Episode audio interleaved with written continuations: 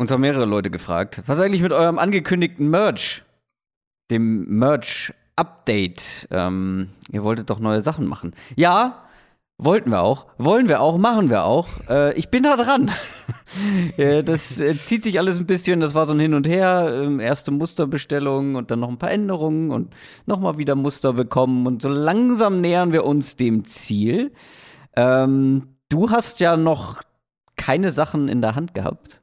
Ich schon. Ich habe es gesehen nur, genau. Ich hatte noch nichts in der Hand, aber ich, äh, ich glaube, bei, ein, bei, bei einer Farbe waren wir uns so ein bisschen unterschiedlicher Meinung, aber ansonsten ähm, ja.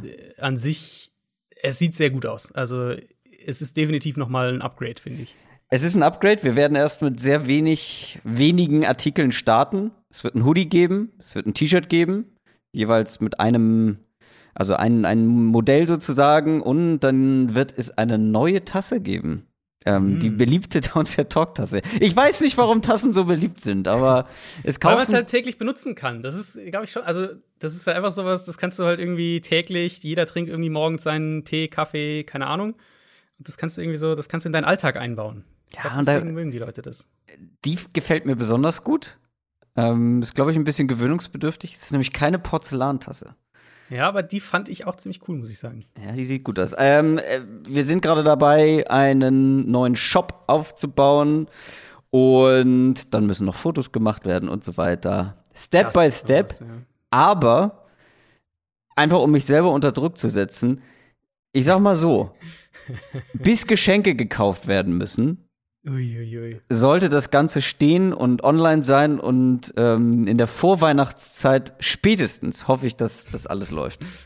Damit. Stark. Ja. Adrian ich wollte sagen, du, du, weißt, dass manche Leute schon im November ihre Geschenke kaufen. Ja, aber die, die, die kann ich leider nicht nachvollziehen. Die sind in meinen Augen krank und deswegen kann ich da leider keine Rücksicht drauf nehmen.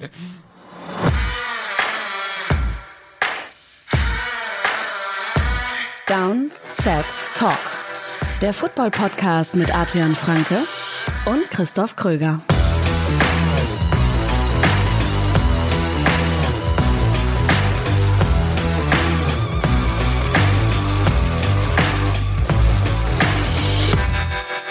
Ich will nicht sagen, dass es schon mehrfach vorgekommen ist, dass ich am 23. oder 24. Dezember noch Geschenke gekauft habe.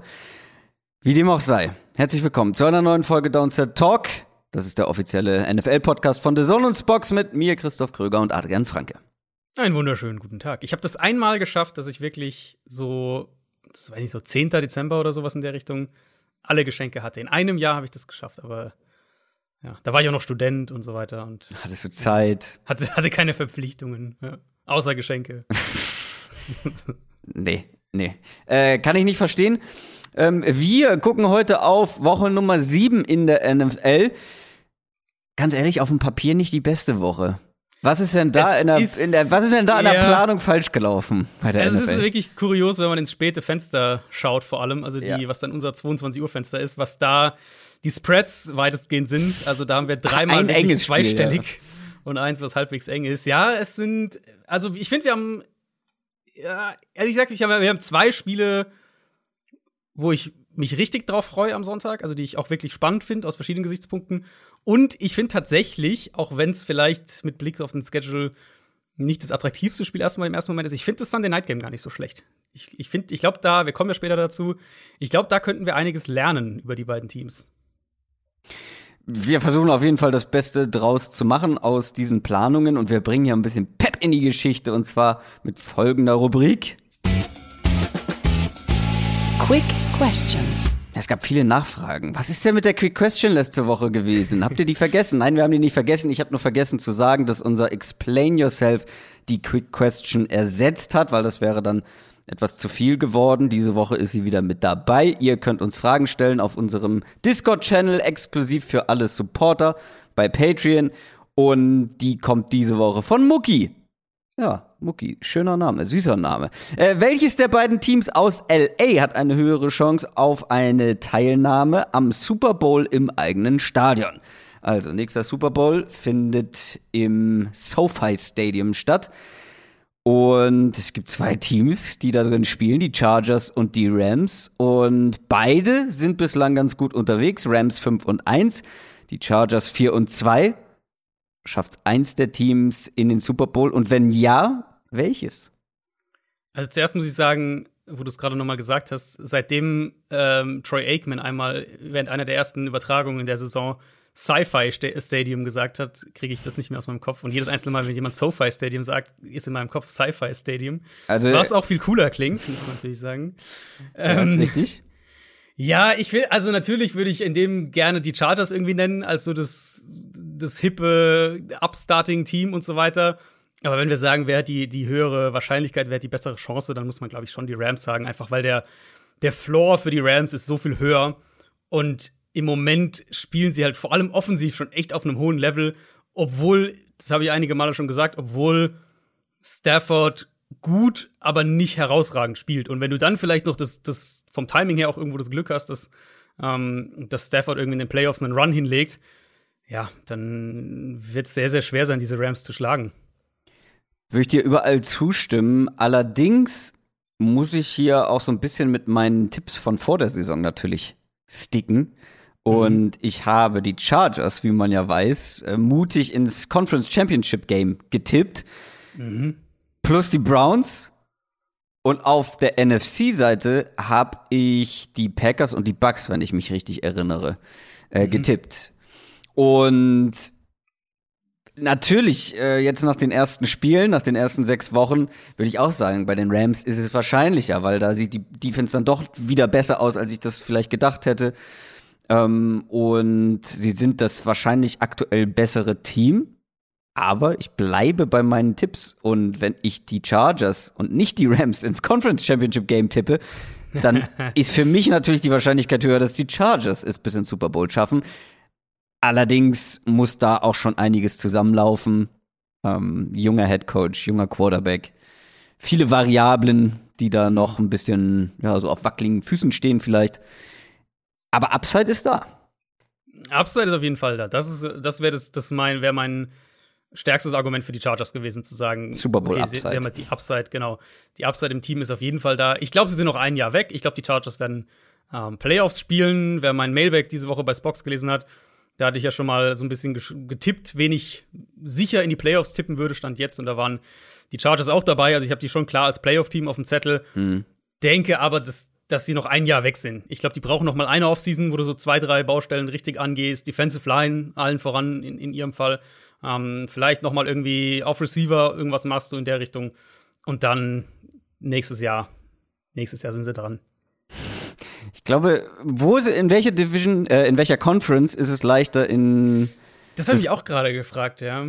Weil mein Argument gegen die Rams wäre halt, da sind halt noch äh, auch noch so ein paar andere Brocken mit dabei, aber das ja, kann man über die AFC ja. ja auch eigentlich behaupten. Ja, ich würde jetzt mal sagen, die Ah, es ist echt, ich finde Weil du hast die Ravens noch in der ja, AFC. Ravens, Bills. Chiefs natürlich nicht Chiefs zu vergessen. natürlich, logischerweise, genau.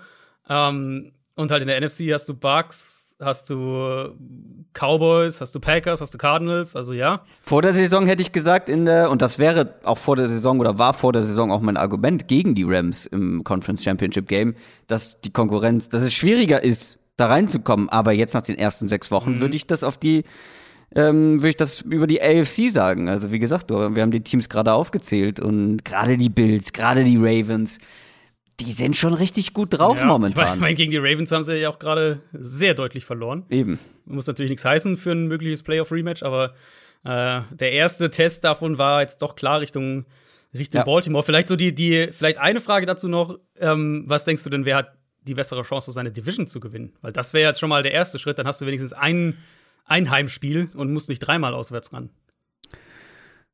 Ich glaube, beide haben tatsächlich Nee, die Chargers. Die Chargers haben eine bessere Chance, weil ich glaube, äh, die Chiefs, die, die stolpern gerade so ein bisschen vor sich hin, werden die Playoffs schaffen, aber nicht unbedingt dominant, nicht souverän. Ähm, klar, die Chargers haben jetzt gegen den starken Gegner verloren, aber werden auch noch viele Spiele noch gewinnen. Und du hast halt bei den Rams das Problem, dass da die Cardinals in absoluter Topform unterwegs sind. Mhm. Ich glaube, die Chargers haben tatsächlich die besseren Karten. Rams haben halt auch schon verloren gegen Arizona und Chargers haben Chiefs schon geschlagen. Das kann natürlich mhm. auch noch eine mhm. Rolle spielen. Ja, wahrscheinlich würde ich sogar da mitgehen, obwohl ich halt immer noch, ich bin ja immer noch Team Chiefs niemals abschreiben und, und, und Chiefs dann irgendwann acht Spiele am Ende in Folge gewinnen oder irgendwie sowas und dann. Klar. Äh, ja, aber ja, wahrscheinlich, im Moment müsste man wahrscheinlich schon sagen, dass die Chargers die bessere Chance haben. Also, was heißt Chiefs abschreiben? Ähm, die sind halt ein vorne, den Tiebreak äh, vorne und, also die Chargers jetzt im Vergleich. Mhm.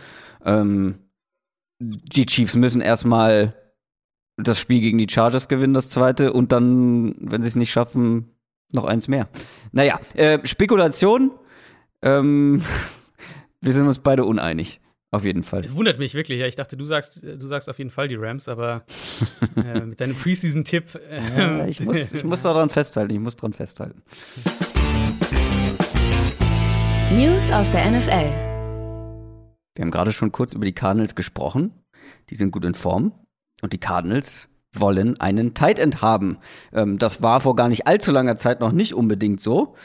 Aber seitdem ähm, Max Williams, nee, mhm. ja, doch, doch, Max Williams ähm, da richtig gute Leistung gebracht hat und sich dann verletzt hat, schwer verletzt hat, haben sich die Cardinals gedacht, okay, wir brauchen doch noch einen Ersatz auf Tight End und haben sich Zach Ertz von den Eagles ertradet.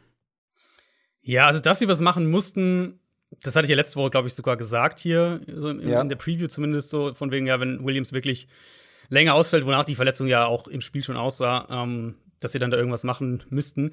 Ich dachte nur, dass sie in eine andere Richtung gehen, ehrlicherweise. Ähm, ich dachte, so gerade, also bei Williams gerade so der, der Value war halt so darin, klar, auch ein paar Bälle über die Mitte zu fangen. Da hat er dieses Jahr auch echt ähm, eine sehr, sehr gute Rolle gespielt, aber halt gerade auch das Blocking im Run-Game, wenn sie 11 Personell spielen, wenn sie mit einem Running Back und einem Tight End ähm, rauskommen, dachte ich, dass sie da eben einen haben wollen, der auch wirklich inline blocken kann. Und das ist ja nicht wirklich das Spiel von Zach Ertz, müssen wir auch klar sagen.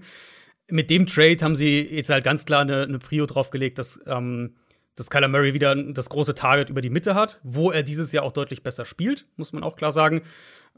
Bin gespannt, wie das in der Offense funktioniert. Ich meine, dass Murray dieses Jahr den Ball sehr gut verteilt. Das ist ja, ähm, das ist ja kein Geheimnis, sondern das ist ja ein, ein Grund, ähm, dafür, warum die Offense so gut funktioniert. Ich fand die Story rund um den Trade auch verrückt. Ich weiß nicht, ob du die mitgekriegt hast. Zach Ertz wusste ja wohl vor dem Spiel, die haben ja letzten Donnerstag schon gespielt, wusste mhm. vor dem Spiel schon, dass er danach getradet wird. Und die Eagles sind auch bewusst das Risiko eingegangen, dass er sich halt verletzen könnte. Und dann logischerweise äh, wäre der Trade vom Tisch gewesen.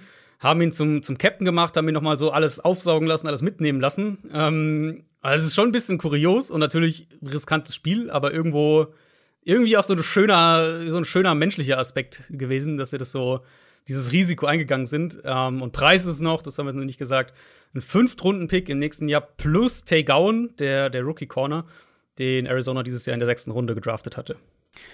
Es menschelt in der Maschinerie NFL. Ja.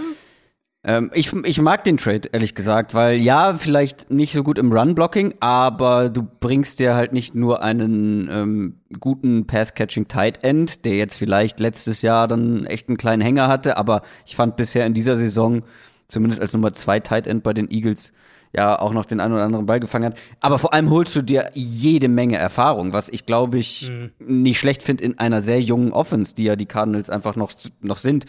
Und ich kann hier nicht viel kritisieren an dem Trade. Nee, ich finde, also, wenn wir mal davon weggehen, dass wir eben, dass ich dachte, sie würden einen anderen, eine andere Titan-Variante als, als Ziel ins Auge nehmen, als in der Rolle, die Zach Ertz spielen kann, ähm, genau. macht, ist es für die Offense auf jeden Fall ein Gewinn und wir werden ihn ja wahrscheinlich diese Woche dann auch gleich sehen. Letzte, jetzt vergangenes Spiel konnte er ja noch nicht spielen, weil er eben am Donnerstag gespielt hatte. Mhm. Ähm, ist aber schon mit dem Team nach Cleveland gereist, also war schon bei den Cardinals mit dabei. Ja, also ich bin sehr gespannt, wie sie ihn einbauen, weil er ist natürlich, also als, als Receiver hat, bringt er natürlich dir noch mal ein bisschen mehr sogar mit als Max Williams. Ähm, Max Williams Stärke war ja halt die, die Vielseitigkeit und dass mhm. er eben blocken kann. Seit 2013 schon in der Liga, und Super Bowl Champion mit den Eagles geworden. Dann schlechte Nachricht für die Baltimore Ravens, denn die haben einen sehr wichtigen Offensive Lineman verloren und zwar Ronnie Stanley wird die komplette restliche Saison verpassen. Ja, der war natürlich jetzt schon eine Weile auch immer wieder dann verletzt, hat der glaube ich nur ein Spiel sogar gemacht bisher dieses Jahr das klang schon. Ich hatte tatsächlich in die Preview diese Woche schon geschrieben, ähm, dass ich die Situation so ein bisschen komisch finde und ich nicht, mich frage, wann der mal, wann der zurückkommt oder ob der dieses Jahr noch zurückkommt. Jetzt haben sie sich für den klaren Cut entschieden, Fokus auf die kommende Saison. Er wird sich jetzt am Knöchel doch operieren lassen und es ist eben eine, ähm, eine Season-Ending-Operation. Und das war ja einfach jetzt so ein Thema, was sich bei ihm durchzieht, diese, diese Knöchelverletzung. Das war ja sogar, meine ich, die, die er so aus dem letzten Jahr hatte. Und offensichtlich ist es nie so komplett verheilt, sondern ähm, jetzt gehen sie noch mal per OP rein. Insofern bleibt halt auch diese Ravens-Line natürlich ein bisschen ein, ein Work in Progress mit Villanueva als Left Tackle und Patrick McCurry rechts, was ehrlicherweise bisher besser funktioniert, ähm, als ich erwartet hätte. Dann haben wir noch auf dem Zettel Cam Newton. Cam Newton ist ja von den Patriots vor der Saison entlassen worden, ähm, war auch nicht geimpft. Das hat sich scheinbar geändert und ist damit wieder ein Thema bei dem ein oder anderen mhm. Team. Ja, wir hatten ja nach der Entlassung bei den Patriots drüber gesprochen, dass es gut möglich ist, dass er als Backup vielleicht geblieben wäre, wenn er geimpft wäre. Klar, da gab es auch andere Argumente, äh, dass sie vielleicht gesagt haben, wir wollen Mac Jones wirklich auch ohne irgendwie Cam Newtons Präsenz in seinem Rücken das Team übergeben. Was für mich halt außer Frage steht oder stand, ist, dass er als Free Agent ohne geimpft zu sein deutlich größere Probleme haben würde, ein Team zu finden. Ja, jetzt ist er geimpft, seit Anfang der Woche äh, wurde das dann berichtet. Und angeblich soll es schon konkretes Interesse geben. Der eine oder andere wird sicher mitbekommen haben, weil es auch gerade über die, über die deutschen NFL-Kanäle natürlich äh, auf Social Media rumging, weil Pete Carroll bestätigt hat, dass die Seahawks in Kontakt mit ihm waren. Ähm, ich denke für Seattle, und das klingt auch so, für Seattle ist aktuell kein Thema. Wilson wird ja wahrscheinlich auch in, in zwei oder drei Wochen schon wieder spielen können. Und Gino war jetzt auch gar nicht so schlecht.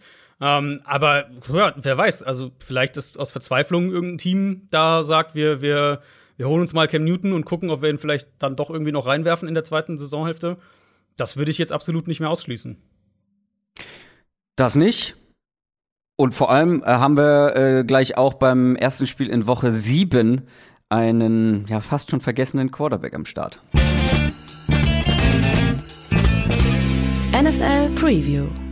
Woche 7 in der NFL. Kurzer Rückblick auf unsere Woran hat's gelegen Picks. Das lief alles nach Plan bei mir. Hm. Wir wollten ja beide die Chargers nehmen. Äh, ich habe ja. sie dir überlassen, weil ich noch ja. Alternativen hatte. Die Chargers haben verloren und mein Alternativpick, die Jaguars, haben gewonnen. Damit Absolut. steht es 3 zu 1 für mich. Herr Franke, Sie müssen so langsam mal in Fahrt kommen. Hm.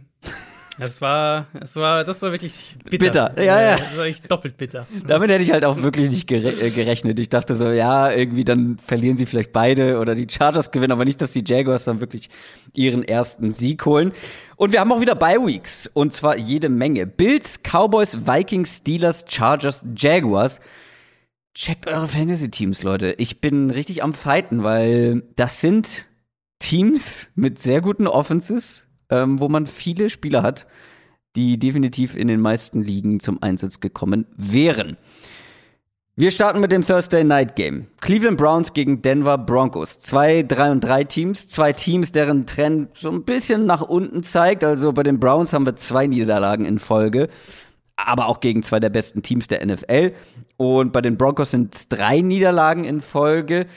Und beide Teams haben jede, jede Menge Verletzungssorgen. Eigentlich wollte ich mit den Broncos anfangen. Da hat mich aber gerade eine, eine ähm, News erreicht. Ähm, mhm.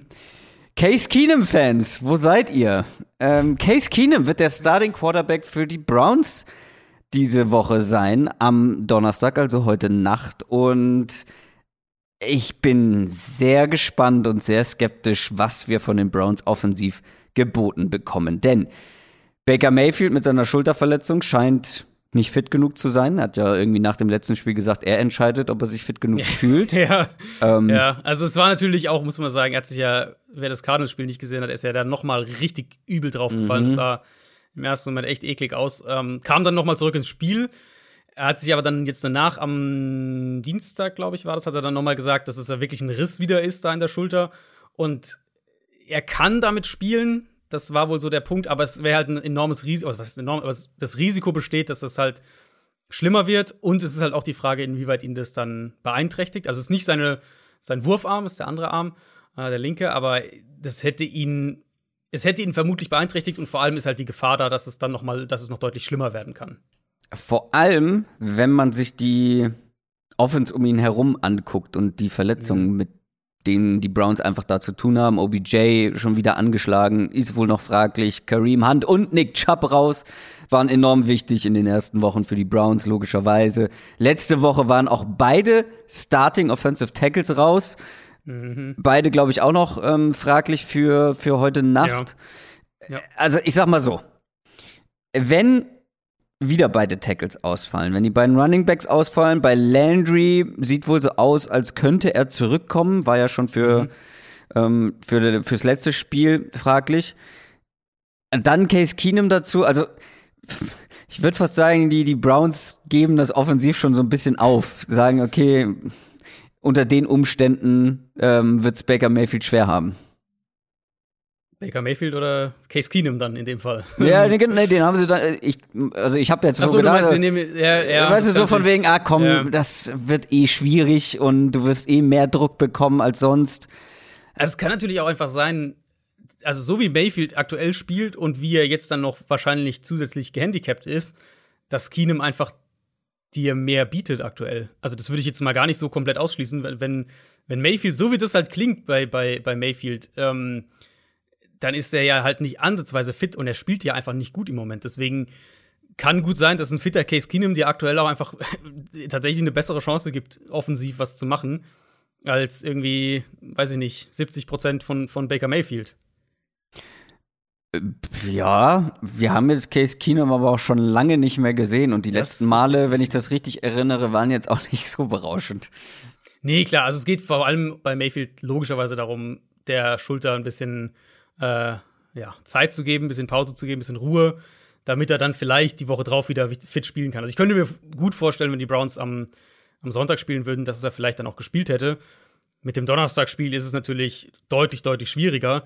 Ich, also für mich ist Jarvis Landry echt ein, Schlüsselspieler hier. Ähm, du hast gesagt, er hätte vielleicht sogar schon, also da war in der Diskussion, dass er vergangenes Wochenende schon zurückkommt. Er hatte trainiert am Freitag ähm, hat dann nicht gespielt, aber der wäre super wichtig für die Offense. Also Beckham, Beckham hatte ja eigentlich ein ganz gutes Spiel am Sonntag, bis auf diesen einen Drop da relativ spät dann. Ja, Donovan Peoples Jones sah echt gut aus, mhm. aber Landry wäre halt so der Motor, der die Offense kontinuierlich bewegt. Und ich denke, dass sie genau das brauchen werden. Auch damit wieder ein bisschen mehr Timing, Rhythmus ins Passspiel reinkommt. Baker, Baker hatte am, am, Sonntag gegen Arizona 5 Sacks kassiert, wo er auch teilweise den Ball halt viel zu lange hält, teilweise irgendwie versucht, noch ein Play zu machen. Wenn wir davon ausgehen, dass vielleicht noch mal beide Tackles fehlen oder zumindest einer, ähm, dass die beiden Runningbacks nicht dabei sind, wissen wir schon. Dann können sie nicht so spielen, wie es eben ihre klare Identität ist. Und nee. das halt noch gegen die Broncos Front, die ja durchaus den Run auch, auch, auch stoppen kann. Ähm, die Big Plays halt gegen diese Broncos Defense, die sind da. Da hatte ich ja letzte Woche schon ein bisschen drüber gesprochen und auch mit ein paar Stats, dass, dass Denver relativ viele explosive Pass Passing Plays ähm, defensiv zulässt. Das ging gegen die Raiders noch mal deutlich so weiter. Da haben sie einiges zugelassen, auch im vertikalen Passspiel. Ähm, insofern, aus Browns Sicht ist das vielleicht ein Spiel, wo du auch im Gameplan von deiner Philosophie so ein bisschen weggehst, einfach mhm. weil die Spieler auch dafür fehlen. Ein bisschen mehr 11 Personnel spielst, was die Browns ja relativ wenig machen. Und Denver halt vielleicht echt ein klein wenig mehr durch die Luft attackierst. Und ja, also ich gehe fest davon aus, dass die Jetzt mit dem Backup-Quarterback vielleicht noch mehr, ähm, dass die Broncos viel diese Sechs-Mann-Fronts spielen werden. Das hat, äh, das hat Arizona jetzt auch wieder gemacht gegen Cleveland. Und damit kannst du eben dieses Outside-Zone-Run-Game auch echt vor Probleme stellen. Ich würde davon ausgehen, dass Fangio das auch macht und dann halt sagt, okay, dann schauen wir mal, ob Case Keenum uns schlagen kann. Wobei man sagen muss, die Defense von den Broncos jetzt nicht gerade berauschend. Also von der Vic Fangio ja, genau. Defense erwarte ich halt eigentlich grundsätzlich mehr, wenn man den da als Head mhm. Coach mhm. hat. Ähm, schauen wir auf die andere Seite. Auch da gibt es Verletzungssorgen ähm, bei den Broncos und sowohl in der Broncos Offense als auch in der Browns Defense. Ähm, äh, die Broncos Offense gefühlt von Woche zu Woche schlechter unterwegs. Ähm, ja. Wir hatten es ja letzte Woche schon thematisiert, dass Teddy Bridgewater natürlich diese Leistungen, vor allem gegen Druck, von dem er viel bekommen hat, nicht aufrecht halten, erhalten konnte, eine ganze Saison mhm. über, aber ähm, trotzdem, das, das geht jetzt in, in die falsche Richtung aus Broncos Sicht. Was glaubst du, muss da jetzt besser laufen? Und ähm, die Browns Defense hatte natürlich jetzt zwei schlechte Spiele gegen richtig, richtig gute Offenses. Aber unterschätzen darf man die ja auch nicht, gerade mit der Front.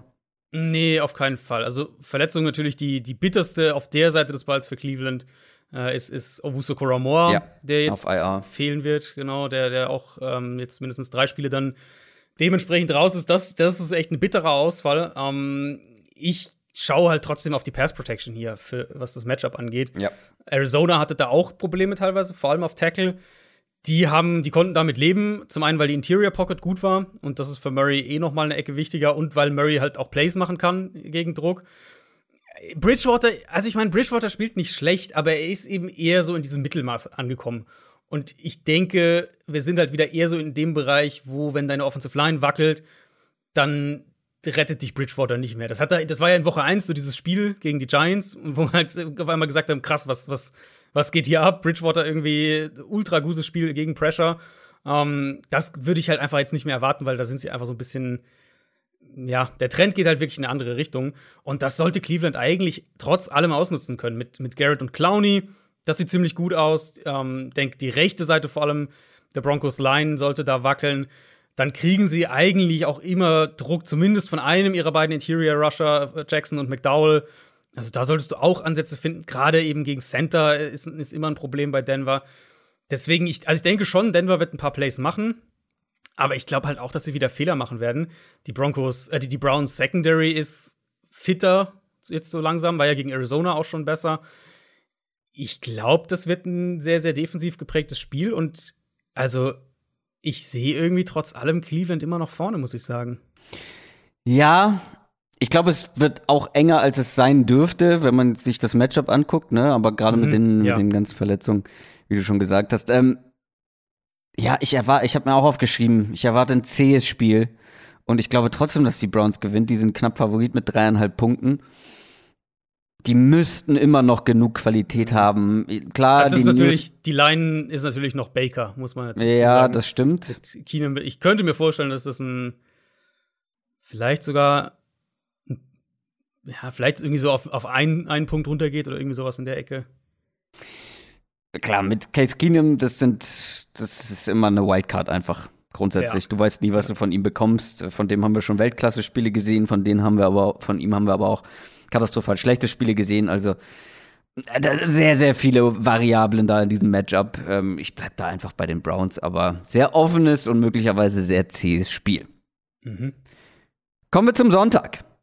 Wir sprechen über die Green Bay Packers gegen das Washington Football Team. Die Packers kommen aus fünf Siegen in Folge, stehen 5 und 1. Washington zwei Niederlagen in Folge, stehen 2 und 4. Das sind ganz offensichtlich sehr unterschiedliche Formkurven.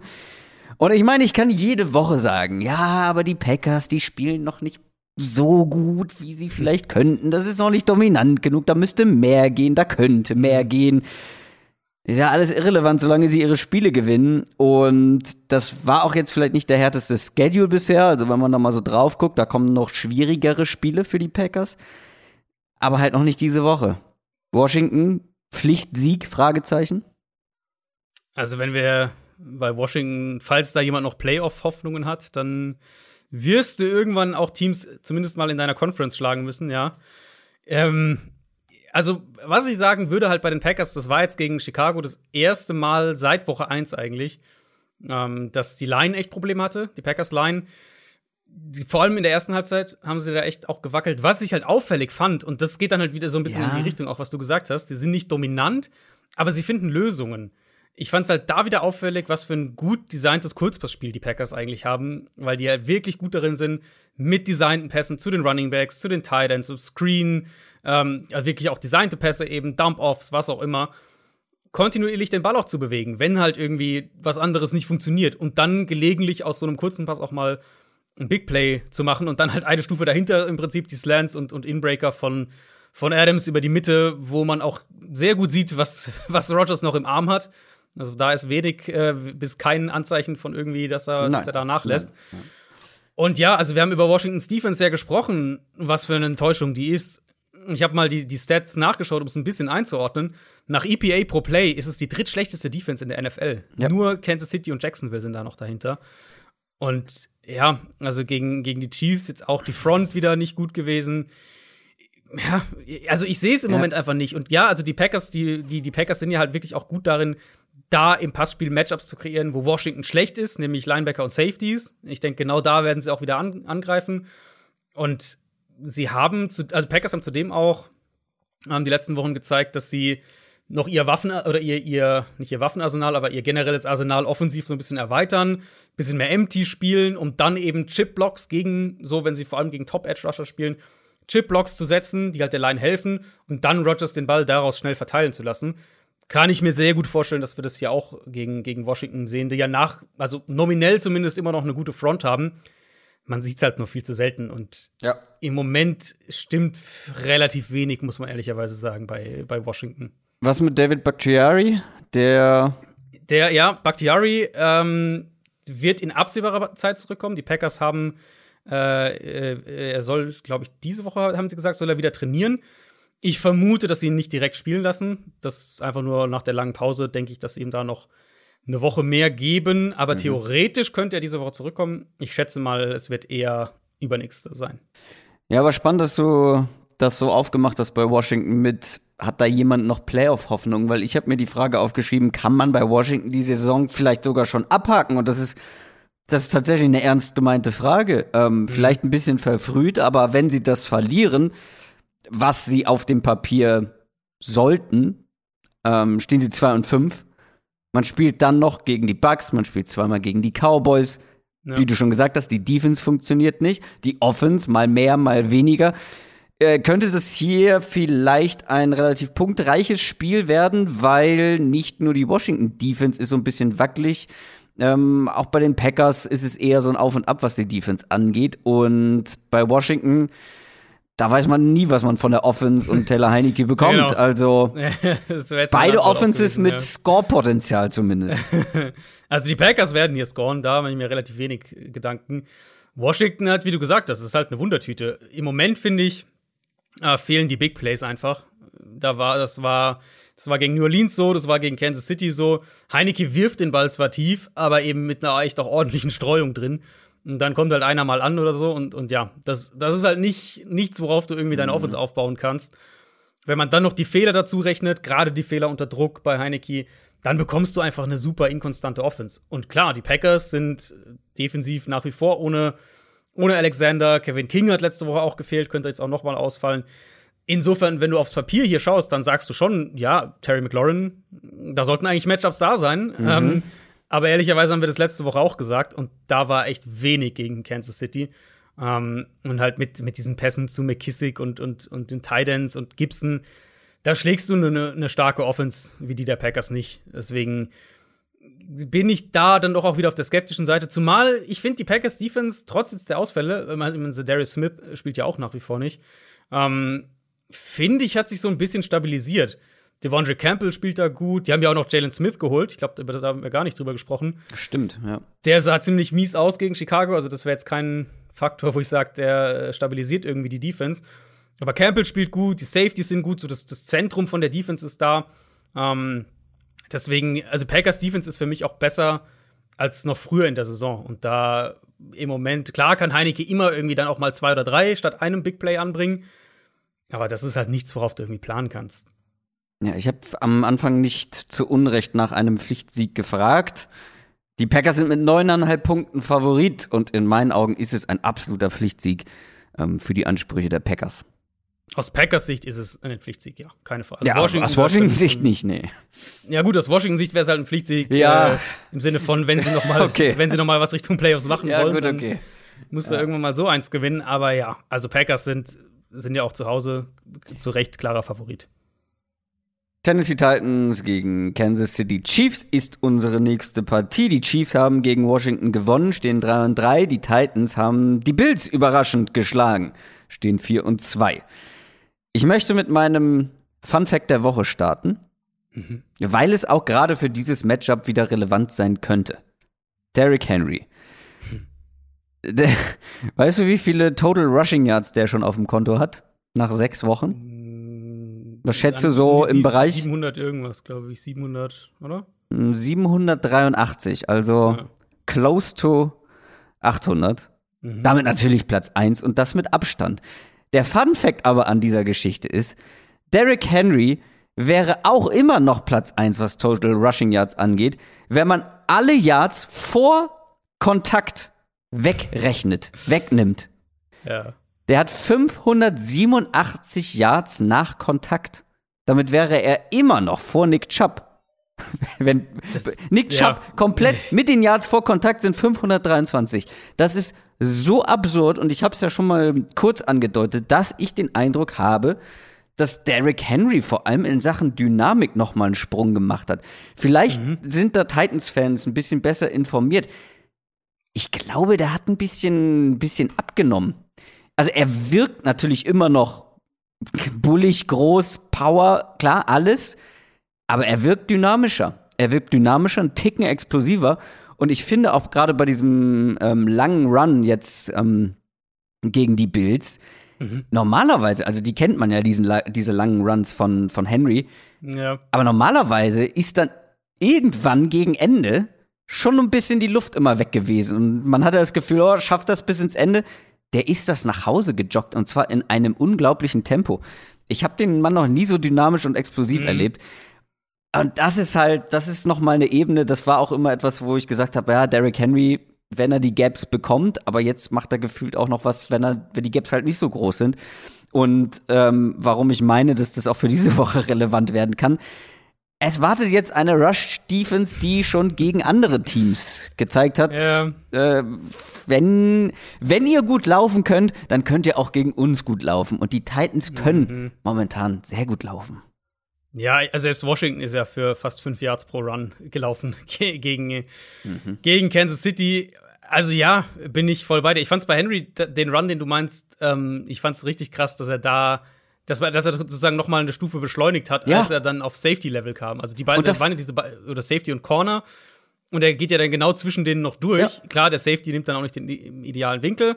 Aber er hat halt echt da noch mal Tempo zugelegt. Und das ist echt, ja. Ja, aber überleg dir äh, mal die anderen Big Play Runs von Henry aus der Vergangenheit. Das waren dann immer Geschichten, da kam noch mal einer ran, aber ist an ihm abgeprallt oder Mhm. ähm, hatte halt früh schon niemanden mehr in der Nähe oder irgendwie sowas. Diese, diese Beschleunigung, diesen Antritt, das ist noch mal ein anderes Level. Mhm.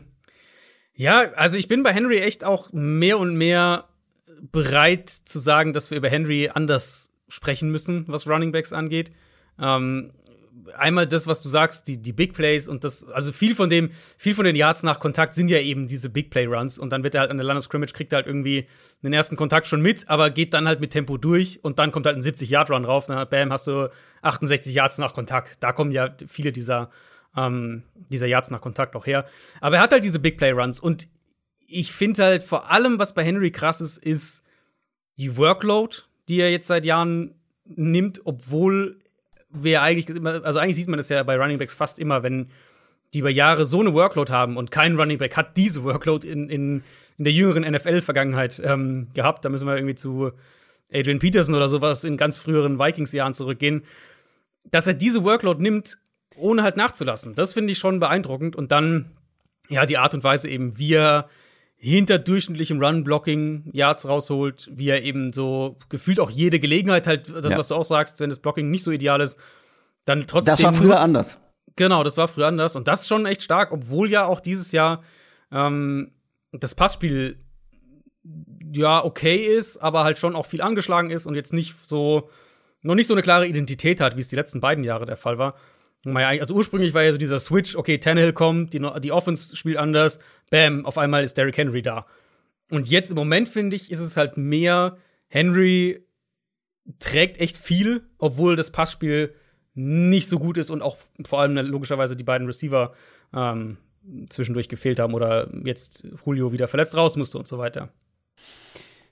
Also, das wird gerade in diesem Matchup natürlich eine sehr, sehr große Herausforderung für die Chiefs. Ich meine, man kann sagen, die Chiefs Defense, ähm, äh, ja, vielleicht ist sie nicht ganz so schlecht, wie man den Eindruck hatte, nachdem man gegen die besten Offenses der Liga gespielt hat. Browns, Ravens, Chargers, Bills. So, das ist halt schon das ganz oberste Regal.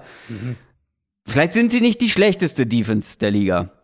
Aber gegen gute Offenses wird's dann halt immer wieder schwierig. Und wie gesagt, die Titans Offense, das ist zum einen Derrick Henry. Wie wollen sie den stoppen? Und wenn also ich gehe nicht davon aus, dass sie ihn komplett stoppen werden. Ähm, aber dann können die Titans ja auch hier und da wieder durch die Luft was erreichen.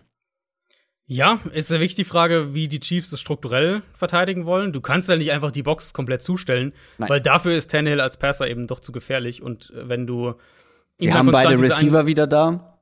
Ja, also Brown auf jeden Fall. Ich meine, Julio musste Ach, ja verletzt Julio, raus ja. dann am Ende. Mhm, Keine stimmt. Ahnung, ist ja immer diese Hamstring-Geschichte ja. bei ihm.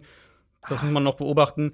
Aber klar, also wir haben, wenn du halt diese 1 gegen 1 Gelegenheiten gibst, dann laufen sie ihre ganzen 10, 12, 15 Jahre tiefen Inbreaker und Tannehill wirft den Ball nur über die Mitte, aber holt halt damit irgendwie 240 Passing Yards und drei Touchdowns oder sowas, wenn du ihm halt das ganze Spiel über diese Gelegenheiten gibst. Ähm, ich stelle mich auf einen absoluten Shootout ein. Überhaupt keine ja. Frage. Bei Tennessee ja. noch ähm, Taylor Lewan muss man natürlich erwähnen. Der Left Tackle, ja. der vom Platz gefahren werden musste nach einer Kollision. Und da könnte es dann auch dementsprechend sein, dass er diese Woche nicht spielt. Aber also es würde mich sehr wundern, wenn das nicht eins der zwei, drei Highest Scoring Games diese Woche wäre. Und wenn ich eins tippen müsste, dann wäre es das. Ja, absolut fair, weil du hast auf der anderen Seite die Chiefs Offense gegen eine Titans Defense, die ausdünnt. ähm, ja. Nach wie ja. vor. Ähm, zwei Starting Cornerbacks auf Injured Reserve. Äh, ja, da wird es dann in der Secondary immer dünner. Die Front mhm. gefällt mir nach wie vor bei den Titans, beziehungsweise auch der Pass Rush ähm, wirkt jetzt nicht so schlecht. Und die Chiefs Offense, Spiel gewonnen, ja. Mahomes wirkt aber trotzdem immer noch ein bisschen verunsichert. Diese mhm. Selbstverständlichkeit mhm. fehlt, die ja. Mahomes ja in den letzten ein, zwei Jahren so ausgezeichnet hat.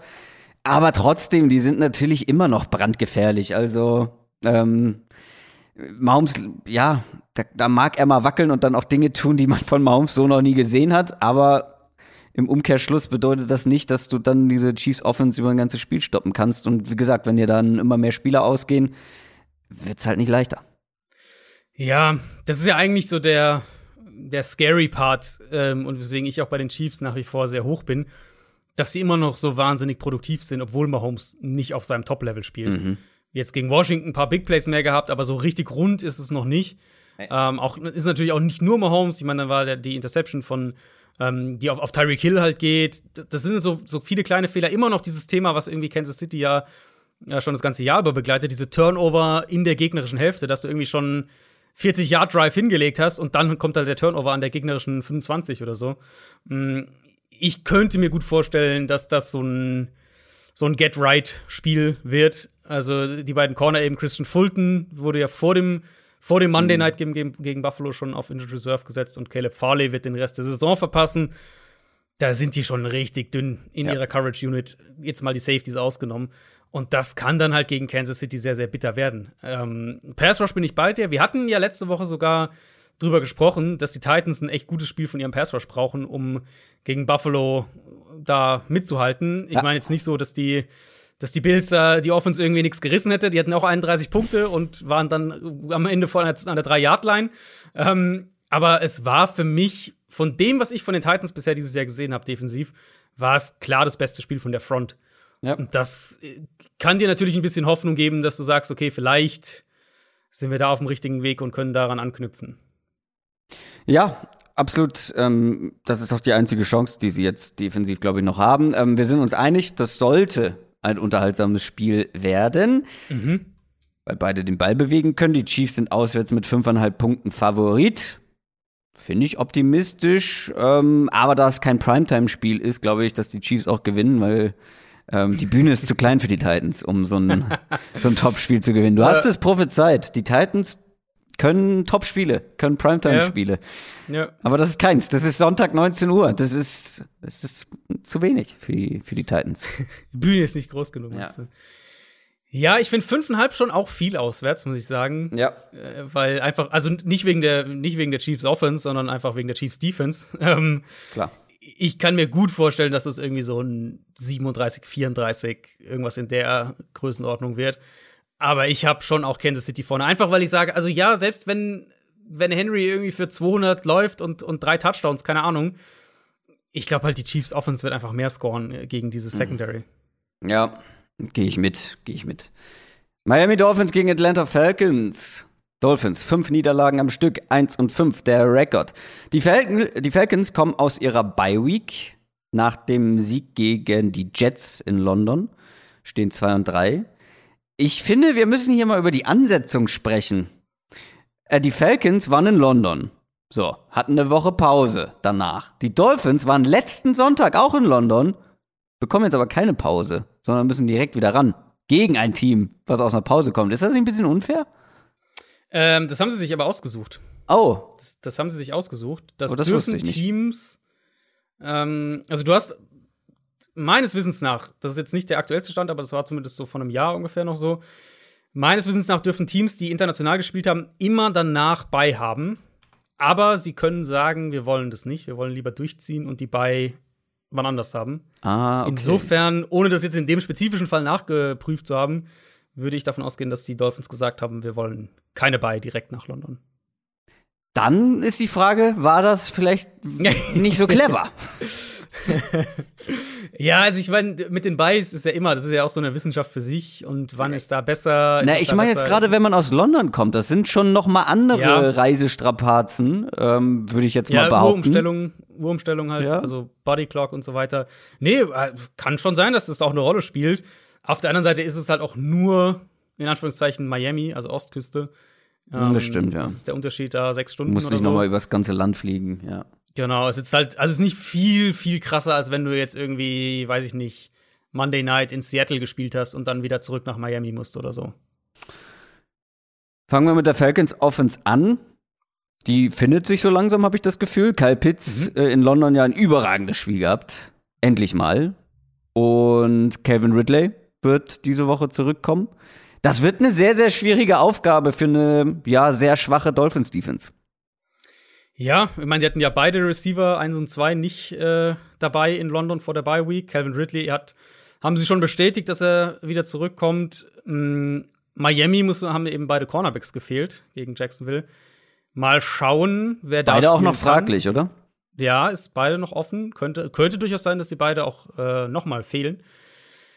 Ich meine, von der Falcons Offense, das war ein gutes Spiel in London. Ähm, eben ohne die beiden Receiver. Ich hatte, da hatte Ryan hatte ein ziemlich gutes Spiel. Eben Pitts hast du gesagt. Cordero Patterson ist irgendwie ja, Ja.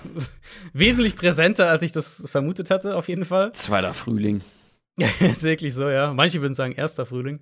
Insofern, also Miamis Coverage war nicht gut gegen Jacksonville, aber es ist natürlich auch verständlich, wenn deine beiden Top-Cornerbacks fehlen, dass du da nicht das einfach komplett so ersetzen kannst. Was ich sagen würde, ist, der Pass Rush war auch jetzt in London relativ gut für, für die Dolphins. Das ist ja eigentlich ein Thema dieses Jahr. Ogba spielt eine ziemlich gute Saison. Da kannst du natürlich nach wie vor ansetzen gegen die Falcons. Ähm, falls, die, falls Miami zumindest einen der beiden Cornerbacks hat, idealerweise natürlich äh, beide, erwarte ich auch wieder ein besseres Spiel von der Defense insgesamt. Würde aber jetzt im Moment sagen, das ist, also da geht das Pendel bei mir deutlich mehr Richtung Atlanta, als ich vor drei Wochen noch gedacht hätte, was das Matchup angeht. Mhm.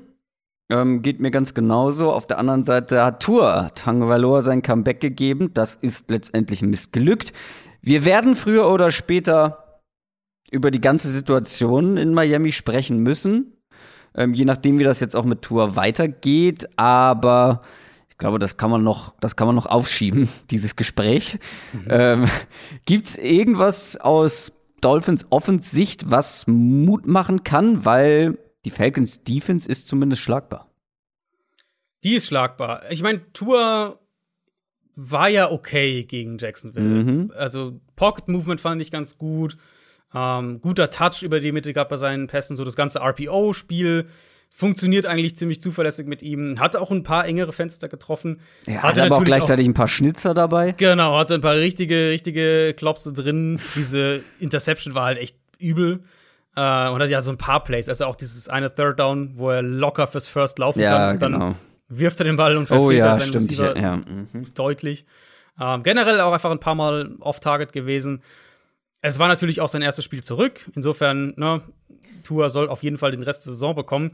Generell hat der Mann ja noch nicht viel gespielt in der NFL, ne? Also, Genau. Also die Saison soll er auf jeden Fall noch kriegen. Ähm, man muss natürlich aber, finde ich, halt auch für den Kontext erwähnen, es war gegen eine horrend schlechte Jaguars-Defense. Also die Jaguars haben ja mittlerweile, wenn wir nach EPA pro Play schauen, haben sie ja die Chiefs abgelöst als schlechteste Defense in der NFL. In den Regionen bewegen wir uns also. Ähm, ja, vielleicht kann man halt bei, bei Tour schon immer mehr in die Richtung auch einfach sagen, er ist ein, ein guter Game Manager und vielleicht ist das einfach der realistische Maßstab für ihn. Dann, ja, das bringt dann andere Entscheidungen mit sich, ob Miami darauf aufbauen will oder nicht. Aber da können wir auf jeden Fall mal wann anders sprechen. Klar, die Falcons Defense ist nicht gut. Ich mag nach wie vor, wie Miami Jalen Waddle einsetzt. Sehr, sehr vielseitig. Ja. Mit Tour auch mehr vertikale Targets, kriegt auch die kurzen Bälle, aber ähm, mhm. Also ich, ich würde gerne noch mehr, ich würde gerne, also dafür, dass man einen Top Ten Pick investiert hat, äh, würde ich schon noch ein bisschen mehr äh, tiefere Sachen, vertikalere Sachen sehen. Das wollen. kommt jetzt mit Tua wieder, glaube ich. Also das, ich finde, das sieht man mhm. schon in Ansätzen. Sie haben ihn mit Brissett anders eingesetzt. Ich denke, das kommt jetzt wieder mehr. Ähm, ich würde halt die Offense wirklich strukturell so ein bisschen wie so eine Art Chiefs Light Variante aufziehen mit Waddle und, und Gesicki als Fixpunkte im Passspiel. Ähm, jetzt Parker und, und Fuller mal schauen. Also Fuller fehlt auf jeden Fall noch. Parker könnte zurückkommen, könnte aber auch noch mal fehlen. Ich muss halt bei Miami und dann auch letztlich bei Tour, wenn wir da weitergehen, immer auf die Offensive Line zurückkommen. Und die haben selbst gegen Jacksonville auch da in dem Bereich gewackelt. Was die Falcons halt defensiv haben, sind ja zumindest Leute an der Line of Scrimmage, die dir Probleme machen können. Mit Grady Jarrett, äh, mit Fowler. Also da haben sie ja schon Leute, die zum Quarterback kommen können. Deswegen wäre das so das, wo ich sage, das war okay, Tuas Comeback jetzt gegen Jacksonville, mhm. das war in Ordnung. Ich denke nicht unbedingt von der Coverage-Unit her, aber halt gerade das, was er vielleicht an der Line of Scrimmage in der Pocket bekommt, ähm, das könnte diese Woche noch mal eine Nummer schwieriger werden.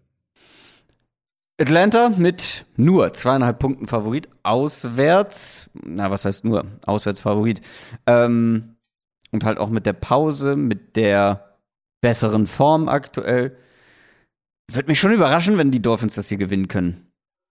Ja, ich, ja, ich traue der Falcons Offense schon deutlich mehr aktuell. Ich hatte den Finger. Ähm. schon auf dem WHG-Knopf. für mich oder für dich? Für dich. Ja, ich, also ich, ich sag mal so, wir haben ja vorhin drüber gesprochen, wie mies der der Schedule aus äh, Favoritensicht dann, also aus, aus äh, wie deutlich die Teams Favorit sind, noch wird in, in dieser Woche. Ich habe nur, hab nur zwei ähm, Pick-Optionen diese Woche. Ich hatte auch nur zwei. Ich hatte hier schon drüber nachgedacht, muss ich sagen, aber ah, ja. ich leg's mal auf Eis. Wenn, vielleicht komme ich diese Woche darauf zurück. Kommen wir zum nächsten Spiel. Das sind die New England Patriots gegen die New York Jets. Die Jets kommen aus ihrer Bye Week, stehen 1 und 4. Die Patriots kommen aus einem guten Spiel gegen die Cowboys, was sie aber verloren haben und damit 2 und 4 stehen. Das ist die erste Wiederholung der Saison, früh in der Saison. Dieses Duell hatten wir schon mal. Woche 2. Das war dieses Horrorspiel von Zach Wilson mit vier Interceptions. Äh, das ist natürlich gerade aus dem Grund ein sehr wichtiges Spiel für ihn, finde ich. Hat er daraus gelernt? Was kann er besser machen? Was hat er mitgenommen? Ähm, sehen wir noch mal so ein Debakel oder, oder nicht? Das Ding ist, viel einfacher wird's für ihn ja ähm, auf dem Papier nicht. Die Patriots Stevens ist mehr oder weniger die gleiche und die Umstände sind auch mehr oder weniger die gleichen für, für Zach Wilson. Also, was können wir erwarten? Ja, ich meine, wenn ihr euch daran zurückerinnert, was ich damals gesagt habe, das war ja nicht so sehr der dieser Klassiker, okay, Belichick verwirrt irgendwie einen Rookie-Quarterback ja. und bringt ihn komplett aus dem Konzept und, und keine Ahnung, Verteidiger tauchen plötzlich irgendwo auf und solche Sachen. Sondern es war halt wirklich Wilson, der einfach mehrere komplett üble Würfe und Entscheidungen hatte. Mm, und eben nicht im Sinne von, er wurde reingelegt, sondern einfach offensichtlich der Ball in Coverage geworfen. Jetzt hat er seitdem ein gutes Spiel gehabt gegen die Titans. Der Rest war echt wackelig, viele Fehler in seinem Spiel, nicht nur unter Druck, sondern auch aus sauberer Pocket. Ähm, ich meine, manchmal kann so eine Bye Week einem Rookie Quarterback sehr gut tun, ihn so ein bisschen runterbringen, sich mal sammeln, ähm, mal so ein bisschen wieder den, den Blick nach vorne richten. Ich würde sagen, dass die Jets Offensive Line besser spielt als in der Frühphase der Saison. Also das ist vielleicht so ein kleiner Pluspunkt. Aber die Patriots Front ist halt echt gut und ich denke trotzdem, dass sie Wilson wieder unter Druck setzen werden und dann werden auch Fehler kommen. Ähm, mhm. Was ich aber halt auch sagen würde, ist, dass die Patriots Coverage Unit wackeliger ist, als ich gedacht hatte. Und zwar jetzt nicht nur ähm, die Spieler, wo man es vielleicht erwartet hätte, sondern teilweise ja auch die, die etablierteren Leute. Falls Zach Wilson ein bisschen sicherer aus der Bye Week kommt, Ähm, dann gäbe es da schon Matchups gegen einen Jalen Mills oder einen Jonathan Jones, mhm. du sagst, da kannst du vielleicht deine, deine Pässe auch hinwerfen. Aber generell bin ich, also ich, das ist halt alles sozusagen nur hoffnungsvolle Prognose. Generell sehe ich wenig bei der Jets Offense, ehrlich gesagt, wo ich jetzt wirklich überzeugt davon bin, dass es jetzt deutlich besser wird. Und auf der anderen Seite steht auch ein Rookie Quarterback, wieder das Duell der beiden, wieder zwei Rookie-Quarterbacks gegeneinander. Da kann man schon mal einen kleinen Teaser anbringen an dieser Stelle, denn wir haben eine Bonusfolge schon aufgenommen. Mhm. Und zwar haben wir eine erste kleine Analyse zu den Rookie-Quarterbacks gemacht nach Woche Nummer 6. Ähm, so ein kleines Zwischenfazit. Wie haben sich die sechs Rookie-Quarterbacks geschlagen? Wie würden wir sie ranken? Wie würden wir sie jetzt nach sechs Wochen mit dem Wissen aus sechs Wochen draften? Wird höchstwahrscheinlich Samstagmorgen rauskommen für alle, die uns bei Patreon unterstützen. www.downsettalk.de nee, doch, war richtig, ne? www.downsettalk.de slash support. So ist es richtig. Wer noch nicht Supporter ist, kann sich das Ganze mal angucken. Ein 2 Dollar im Monat, ähm, da seid ihr dann mit dabei und könnt die und alle anderen Bonusfolgen hören. Jetzt aber zu Mac Jones. Der spielt auf der anderen Seite und kommt aus einem ziemlich guten Spiel, ehrlich gesagt, gegen die Cowboys. Das war mal ein bisschen aggressiver. Zumindest ein bisschen. Aber trotzdem, diese Patriots Offense ist das konservativste, was ich lange gesehen habe. Keine Fourth Downs werden ausgespielt. Es wird mhm. kaum der Ball durch die Luft bewegt. Also es wird generell kaum gepasst. Es wird auch nicht versucht, irgendwie mehr über den Pass zu machen. Man verteidigt lieber den Ball, als ihn selber zu haben.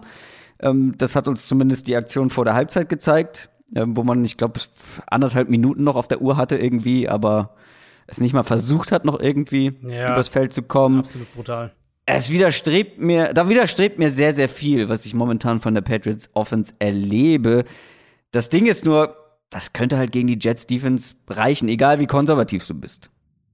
Ja, also wir müssen ich glaube, wir müssen schon kurz über Belichick sprechen, weil das ist schon extrem aktuell. Er ist da wirklich der, der konservativste Headcoach äh, im Moment in der, in der Liga, was Entscheidungen bei Fourth Down angeht, wie er sie spielt. Giants, die, die, die Giants, die, die Patriots gehen quasi für, für nichts davon. Die kicken eigentlich immer oder panten.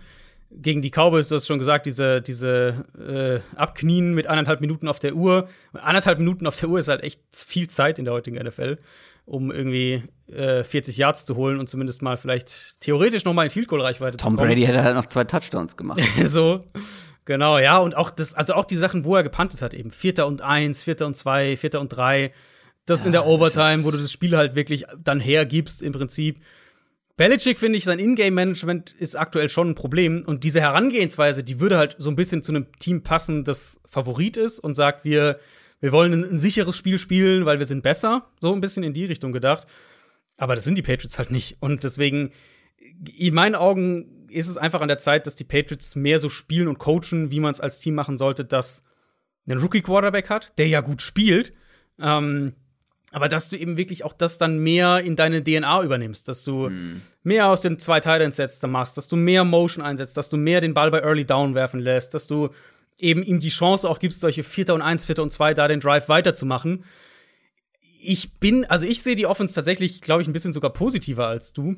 Ähm, ich, also gegen Dallas jetzt war natürlich der, der bisherige Höhepunkt, was so Aggressivität angeht, im Passspiel, vertikal attackieren. Da hat Mac Jones auch, auch enge Fenster angespielt, hat, ähm, er hat einfach wenige Würfe, wo er wirklich mal off ist, wo er wirklich mal daneben ist. Nee, ähm, also er schon, aber die ganze Offense an sich ist immer noch ja. in meinen Augen viel zu konservativ. Ja, also was ich halt, also die Offensive Line ist halt echt ein Problem. Viel, viel mehr, als ich gedacht hatte. Da sind sie echt viel wackeliger. Sie rotieren da jetzt auch schon viel rum und probieren andere Kombinationen aus. Ähm, aber gegen Dallas, gegen Dallas fand ich, waren sie wirklich an dem Punkt, das erste Mal dieses Jahr, wo ich gesagt habe, die Line ist halt nicht nur keine Stärke, was ich eigentlich dachte, sondern wirklich ein Problem wirklich eine, wirklich eine Schwäche. Ähm, ja, und deswegen rechne ich es fast Mac Jones äh, noch höher an, dass, dass er dann so ein Spiel daraus gemacht hat. Mac Jones ist das geringste Problem bei den Patriots. Und ja, was das Matchup angeht, ihn, ich würde auch bei Mac Jones sagen, dass er sich im Vergleich zu dem Woche 2 Spiel dass er sich da noch mal schon deutlich gesteigert hat, dass er sicherer spielt, dass, dass der, der Floor höher ist. Ähm, so wie die Patriots Line im Moment drauf ist, würde ich sogar vermuten, dass die Jets ihn auch wieder unter Druck setzen können. Aber aus Patriots Sicht würde ich einfach dabei bleiben, das zu spielen, was wir eigentlich dachten, was sie eh machen wollen, nämlich mit den beiden Titans auf dem Feld, Matchups kreieren, mit Aguilar dann tief attackieren, Myers so ein bisschen dieser Midrange spielen lassen. Und das sollte gegen die Jets Coverage, gerade im Zentrum eben, wenn wir jetzt von, von dieser mhm. Variante sprechen, gerade im Zentrum sollte das auf jeden Fall auch funktionieren. Erster Touchdown-Catch für Jacoby Myers? Ich meine, er war ja schon so nah dran eigentlich. Äh, mhm. Äh, mal wieder. Ja, komm, diese Woche klappt's. Nicht nur Two-Point-Conversions. 121 Catches, 1434 Yards und null Receiving Touchdowns in seiner NFL-Karriere bisher. Der hat sogar schon zwei Touchdowns geworfen. Ja, das ist, ja. Und auch keinen gefangen als Wide Receiver. Das muss doch irgendwie, das muss doch bestimmt auch irgendwie eine. Das kann nicht viele Spieler geben, die so viele Bälle gefangen haben und keiner war ein Touchdown. Das kann, kann eine kurze Liste muss das sein. Äh, ja, das vermute ich auch. 1434 Yards und kein Touchdown. Ja, das ist schon außergewöhnlich. Die Patriots sind sieben Punkte vorne bei den Buchmachern. Ähm, ja. ja, ich glaube, ich sehe es nicht ganz so deutlich, aber ich werde auch nicht gegen die Patriots tippen. In dem Fall. Also Nach dem, was halt wir in Woche zwei gesehen haben. ich sehe es halt nur nicht so deutlich, wenn du optimistisch bist, dass die Jets aus der Bay kommen und äh, ein paar Sachen irgendwie regeln konnten. Zach Wilson mhm. irgendwie ein paar Sachen gesehen hat an seinem Spiel, wo er verbessern kann, so in der Richtung. Von dem, wo ich die Teams aktuell sehe, finde ich, also würde ich bei, würde ich sagen, die Patriots gewinnen das auch mit sieben oder mehr. New York Giants gegen Carolina Panthers. Die Panthers sind so ein bisschen in einer Abwärtsspirale unterwegs. Nach 3 und 0 zum Start ist man jetzt auf 3 und 3 gefallen. Aber auch die Giants mit einer miesen Formkurve haben eine Klatsche von den Rams kassiert, stehen 1 und 5. Und für irgendeins der beiden Teams gibt es die berühmt-berüchtigte Formumkehr. ähm, und diese Formumkehr, aber ins Negative, gab es schon für beide Quarterbacks diese Saison. Ne? Beide haben gut angefangen, also vor allem natürlich Daniel Jones und dann aber nachgelassen. Daniel Jones nach der Concussion vor zwei Wochen hat er letzte Woche sein schwächstes Spiel gemacht. Das sah nach Good Old Daniel Jones aus, so die schlechteste Version von Daniel Jones.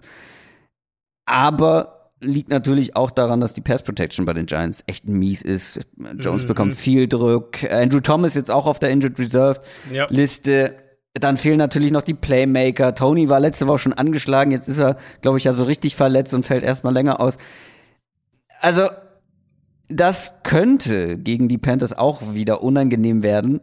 Allerdings auch bei den Panthers, auch was die Defense angeht, was, was den Pass Rush angeht, auch da haben sie so ein bisschen nachgelassen seit Saisonbeginn, oder? Ja, ja, haben schon ein bisschen nachgelassen. Also Giants Offense, das war schon, das war schon brutal. Ähm, also Tony, Tony war ja eigentlich dabei in dem Spiel, aber hat sich halt direkt beim ja. ersten Drive, glaube ich, verletzt und, und musste dann wieder raus. Oder was heißt wieder raus, musste dann raus und jetzt klingt so, als wäre er auch erstmal eine Weile vielleicht nicht mit dabei, diese Woche wohl ziemlich sicher nicht. Ähm, ja, da ist logischerweise, also da sind einfach Verletzungen dann zu krass geworden irgendwann im, in dem Receiving Core. Die sind ja schon ohne mehrere Wide Receiver ja. in das Spiel gegangen. Kein Saquon Barkley, dann eben Tony direkt verloren. Ja, die Line ist ein Problem. Thomas spielt eigentlich eine relativ gute Saison. Die Panthers Front war jetzt die letzte Woche vor allem auch gegen Minnesota nicht da, wo ich es äh, vielleicht erhofft hatte aus Panthers Sicht. Das sollte aber jetzt ein Matchup sein, wo du echt wieder ansetzen kannst, weil die Giants ja einfach auch nicht. Die, also die Vikings haben ja eine, eine offensive Identität, wo sie drauf zurückgehen können. Ähm, und sie haben einen Quarterback, der halt auch sehr, sehr gut spielt gerade, muss man auch sagen. Die Giants sind halt im Moment, finde ich, irgendwo, also ich weiß, ich finde, es fühlt sich an wie so ein Team, das irgendwie total ruderlos unterwegs ist. Also Defense eine massive Enttäuschung, die Offense wirkt fast teilweise planlos. Ähm, ich sehe nicht, wie die den Ball hier großartig bewegen können. Klar, das kann mhm. sein, dass dann von den Receivern vielleicht ein, zwei zurückkommen. Da muss man natürlich Injury Report dann gegen Ende der Woche im Blick haben. Aber ich habe wenig bis kein Vertrauen in diese Giants aktuell. Und das war dann jetzt auch das mit Abstand schlechteste Spiel von Daniel Jones dieses Jahr. Muss man auch sagen. Panthers Defense könnte ja sogar noch einen Boost bekommen. Ähm, Stephon Gilmore da haben sie jetzt, da wurde jetzt das Fenster, also dieser, dieser Zeitrahmen, diese drei Wochen mhm. gestartet, dass er zurückkommen kann. Hat jetzt natürlich eine Weile lang nicht trainiert. Insofern weiß ich nicht, ob sie ihn direkt reinwerfen oder ob sie ihm vielleicht noch eine Woche oder zwei geben. Aber er könnte theoretisch dabei sein. Ja, ich glaube, es klang relativ pessimistisch, oder? Also das, ja, was ich, ich so mitbekommen habe. Denke es nicht. Also ich denke nicht, dass er dabei ist, aber wäre zumindest mal eine Möglichkeit. Ja, und also ich weiß nicht, wie es dir geht, aber ich finde, die Giants insgesamt sind eine brutale Enttäuschung und ich, ich sehe nicht, wie du, wie du über die Saison hinaus an diesem Coaching-Staff festhalten kannst. Nein, ich messe ja häufig Coaching-Staffs oder Coaches daran, was ich auf dem Papier sehe, verglichen mit dem, was dann letztendlich bei rauskommt. Also performance-technisch, leistungstechnisch. Und wenn ich mir das angucke, was die Giants an individueller Qualität, natürlich viele Verletzungen und so, ist alles nicht hilfreich. Aber wie oft haben wir schon über die Defense gesprochen, dass da viel mehr erwartet wurde?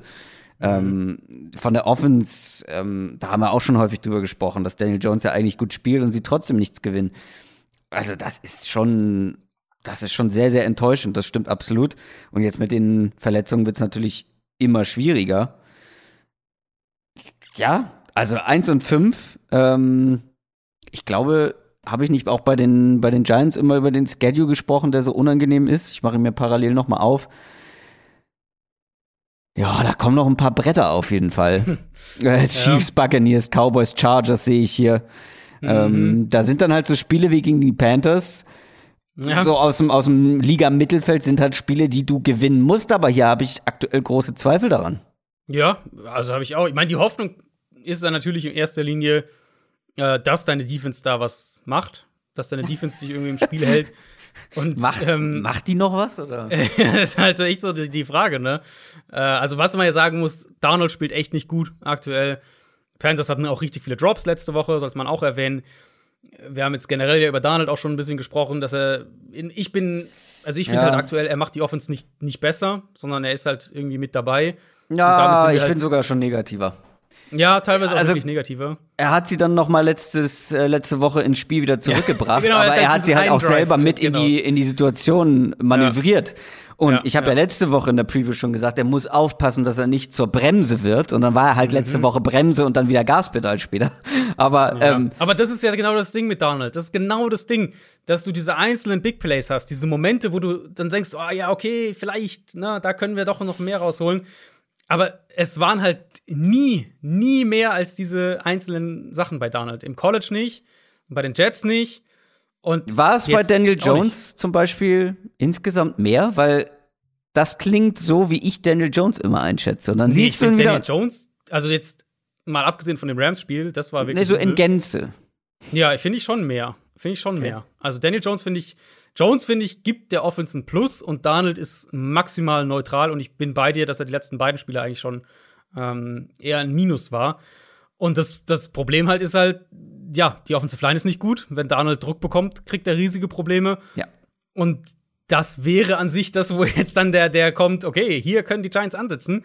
Aber der Pass Rush ist eigentlich quasi nicht existent aktuell. Die haben als Team insgesamt, und denkt dran, bei einem Play ne, können auch mehrere Spieler einen Pressure eingetragen bekommen. Also kann sein, dass ein Team irgendwie zehn Pressures hatte, aber der Quarterback nur sechsmal unter Druck stand oder sowas. Mhm. Als Team hatten die in keinem der letzten drei Spiele mehr als elf individuelle Pressures. Abgesehen von Woche 1 gegen Denver waren sie nie über 14. Niemals, in keinem Spiel. Und nur um das mal einzuordnen, es zeigt die Rams. Ja, ja. Nee, nee, gleich, ja. Also die Rams hatten letzte Woche gegen die Giants 26 individuelle Pressures. Mhm. Die Cowboys die Woche davor gegen die Giants hatten 25. Und die, die, die Giants bewegen sich da so gerade so zweistellig. Ähm, also, ja, Darnold spielt nicht gut, Panthers O-Line ist nicht gut, McCaffrey fällt jetzt wieder länger aus. Ja. Den haben sie jetzt doch auf IR gesetzt. Aber, also auch da gilt für mich, woher, warum sollte ich dieser Giants Defense aktuell vertrauen? Weil sie zeigen halt einfach nichts, selbst von der Qualität, die sie ja haben, individuell. Ja, und das ist das Problem. Auf dem Platz. Ja? Das ist genau das Problem. Also ich war generell ja skeptischer als viele bei dieser Giants Defense, aber trotzdem habe ich immer noch mehr erwartet als das, was wir zu sehen bekommen. Ist ja. Not gegen Elend für dieses Spiel zu hart? Panthers sind noch nicht. Panthers für Panthers für, äh, ja, für beide vielleicht ein Ticken zu hart. Ein Ticken zu hart, ja. Ja. Vor allem, also je nachdem, ist schon ein kritischer Punkt. Ich habe das jetzt so ein bisschen im Nebensatz gesagt, aber ist schon ein kritischer Punkt welche von den Receivern bei den Giants am Ende spielen können.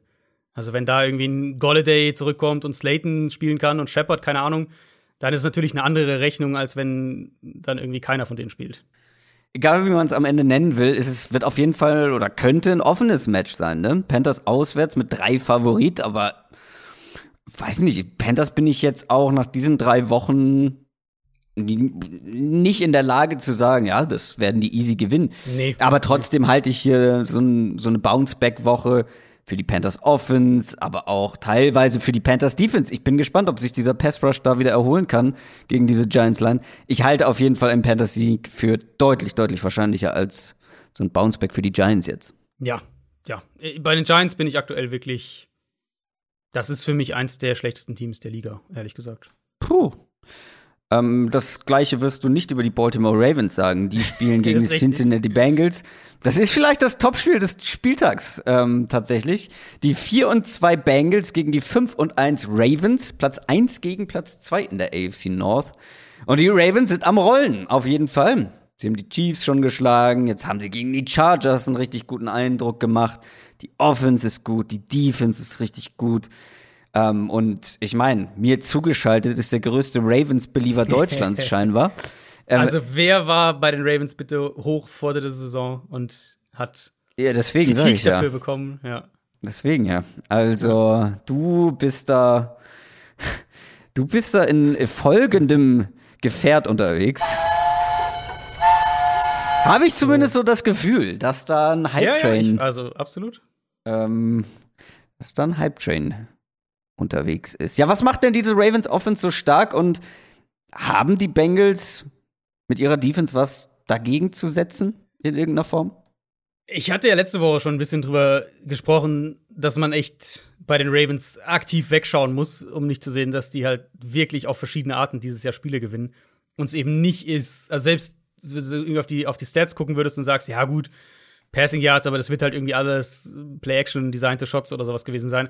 Nee, es ist halt Lamar Jackson, der aus der Pocket-Spiele gewinnt.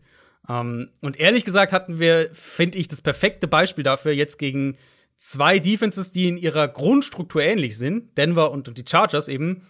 Äh, Brandon Staley hat ja unter Vic Fangio gelernt und, und deren Defense-Scheme ist entsprechend relativ ähnlich. Von den Broncos haben wir gesehen, dass sie sich mehr auf das Run-Game fokussiert haben gegen Baltimore und, und Jackson hat sie durch die Luft geschlagen, auch mit Big Plays. Ähm, da hat Vic Fangio einiges an Cover Zero gespielt, was er eigentlich sehr selten nur macht. Staley hat es kein einziges Mal gemacht, jetzt am Sonntag. Fangio hat fast 40% Man-Coverage gespielt, was auch echt viel ist für ihn. Staley hat nicht mal 25% Man-Coverage gespielt. Die Chargers haben sich eher darauf fokussiert, eben die Big Plays zu verhindern. Und das hat auch geklappt. Jackson hatte keine Completion über, über 20 Yards. Mm, und die Ravens haben halt stattdessen am Boden dominiert. Und das kommt dann noch mit dazu. Klar, wenn du Baltimore die ganze Zeit eine leichte Box gibst, dann können sie den Ball laufen. Aber sie haben halt auch diesen Rhythmus im Kurzpassspiel. Wenn du ihnen aber halt das vertikale Passspiel gibst, dann haben sie halt auch mehrere Wege, wie sie dich tief schlagen können. Und das macht's für mich im Moment aus. Die, Bengal, äh, die, die, die, die Ravens können offensiv im Moment fast alles schlagen, so, so gefühlt, was du ihnen entgegenwirfst. Und die Bengals, also Bengals Defense ist immer noch für mich überraschend gut. Ich hatte die auf jeden Fall schlechter auf dem Schirm vor der Saison. Ähm, die sind in Coverage stabiler. Du hast ein paar gute Coverage-Spieler. Jesse Bates natürlich, allen voran. Aber auch Chidobi Awuzie spielt eine ja. ganz gute Saison. Der ist mir jetzt schon so oft positiv ja. aufgefallen, wo ich danach gedacht wer ja. ist die Nummer irgendwas bei den Bengals? Ja, ah, ja, ja total. Ähm, sie sind halt nirgendwo dominant defensiv. Das würde ich, das würde ich nicht sagen, Cincinnati. Äh, und ja, du kannst der Ravens O-Line Probleme bereiten. Bengals können das, denke ich, auch. Die Front hatte ja auch echt schon einige gute Spiele. Aber dieses Passspiel gerade durchs Zentrum stoppen ist schwierig. Mhm. Jackson spielt richtig gut. Ich mag, wie sie Brown einsetzen. Rashad Bateman ja. ist jetzt mit dabei, hatte auch gleich ein paar, paar First-Down-Catches letzte Woche. Also ich glaube, die Bengals Defense kann das enger halten, als man auf den ersten Blick denken würde. Aber ich denke nicht, dass sie genügend Antworten haben, um die Ravens, sagen wir mal, auf unter 25 zu halten. Habe ich nur das so im Gefühl oder also wirkt das nur auf mich so oder haben die Ravens auch deutlich weniger designte Runs für Jackson als in den letzten Jahren? Es ist weniger drin, ja. Sie sind halt variabler. Also du hast halt den Eindruck, wenn eine Defense ihnen eher das Passspiel anbietet dann sind sie eher dazu bereit, auch dahin zu gehen und halt nicht dann trotzdem zu sagen, wir laufen aber den Ball mit unserem Option-Run-Game. Mhm. Äh, also ich, ich könnte jetzt nicht aus dem Kopf auf einer Pro-Spiel-Basis sagen, wie viel er designt läuft. Aber ich bin bei dir, dass es sich auf jeden Fall vom, vom Gefühl her auf jeden Fall ist es weniger als letztes Jahr. Ich will den Bengals-Record nicht kleinreden. Aber vielleicht ist es ein bisschen schmeichelhaft. Also, wenn man vor allem guckt, auch gegen wen sie gespielt haben und gewonnen haben. Ähm, das müssen sie erstmal gegen gute Gegner beweisen. Und die Ravens sind auf beiden Seiten des Balls ein guter Gegner aktuell. Und auch hier die, der Blick aus Ravens Sicht sozusagen. Wie attackiert man denn die Ravens am besten und können die Bengals das? Weil die haben ja in ihrer Offense schon die ein oder andere mhm. ähm, ja, Big Play äh, Waffe parat. Ja, ich bin natürlich gespannt, wie die Ravens Jamar Chase spielen. Mhm. Das ist klar, das ist halt wäre vielleicht der auffälligste Big Play Receiver über diese ersten sechs Spiele. Ob du ja, da also, einen Marlon Humphrey hinstellst ja. oder ob du halt sagst, wir gehen eher, wir doppeln das eher so ein bisschen, haben einen Safety mehr so ein bisschen auf die Seite von Chase. Also, ne, kann natürlich auch immer mal das eine, mal das andere sein. Aber was da der, der Ansatz ist, natürlich spannend. Ich hatte ja letzte Woche ein bisschen auch über die Bengals Offense gesprochen und was mich halt daran stört, eben dieses relativ, mhm, mhm. relativ simple Offense, die viel, viel von der individuellen Qualität ihrer Stars verlangt. Und ich meine, das hat halt gegen die Lions jetzt gereicht, klar. Aber auch da war es ja nicht so, dass die Bengals davongerannt sind. Also am Ende ist es halt deutlich. Aber es war eher so, dass halt Detroit offensiv gar nichts zustande gebracht ja. hat. Und dann macht Cincinnati in der ersten Halbzeit, die gehen dreimal, äh, punten sie direkt, also gehen three and out, machen zehn Punkte insgesamt, Burrow wirft eine Interception, aber es ist halt dann trotzdem eine 10 zu 0 Führung zur Halbzeit, weil Detroit nichts macht. Mm, und zweite äh, Halbzeit war dann definitiv besser. Gegen die Ravens kannst du dir das nicht erlauben. Und ich, ich sehe schon so ein bisschen die Gefahr, dass gegen eine komplexere Defense, die gute Safeties hat, die eben einen Elite-Corner hat in Marlon Humphrey, dass da die strukturellen Probleme in der Bengals Offense deutlich stärker in den Mittelpunkt rücken. Und wenn du dann so abhängig bist eben von den, mhm.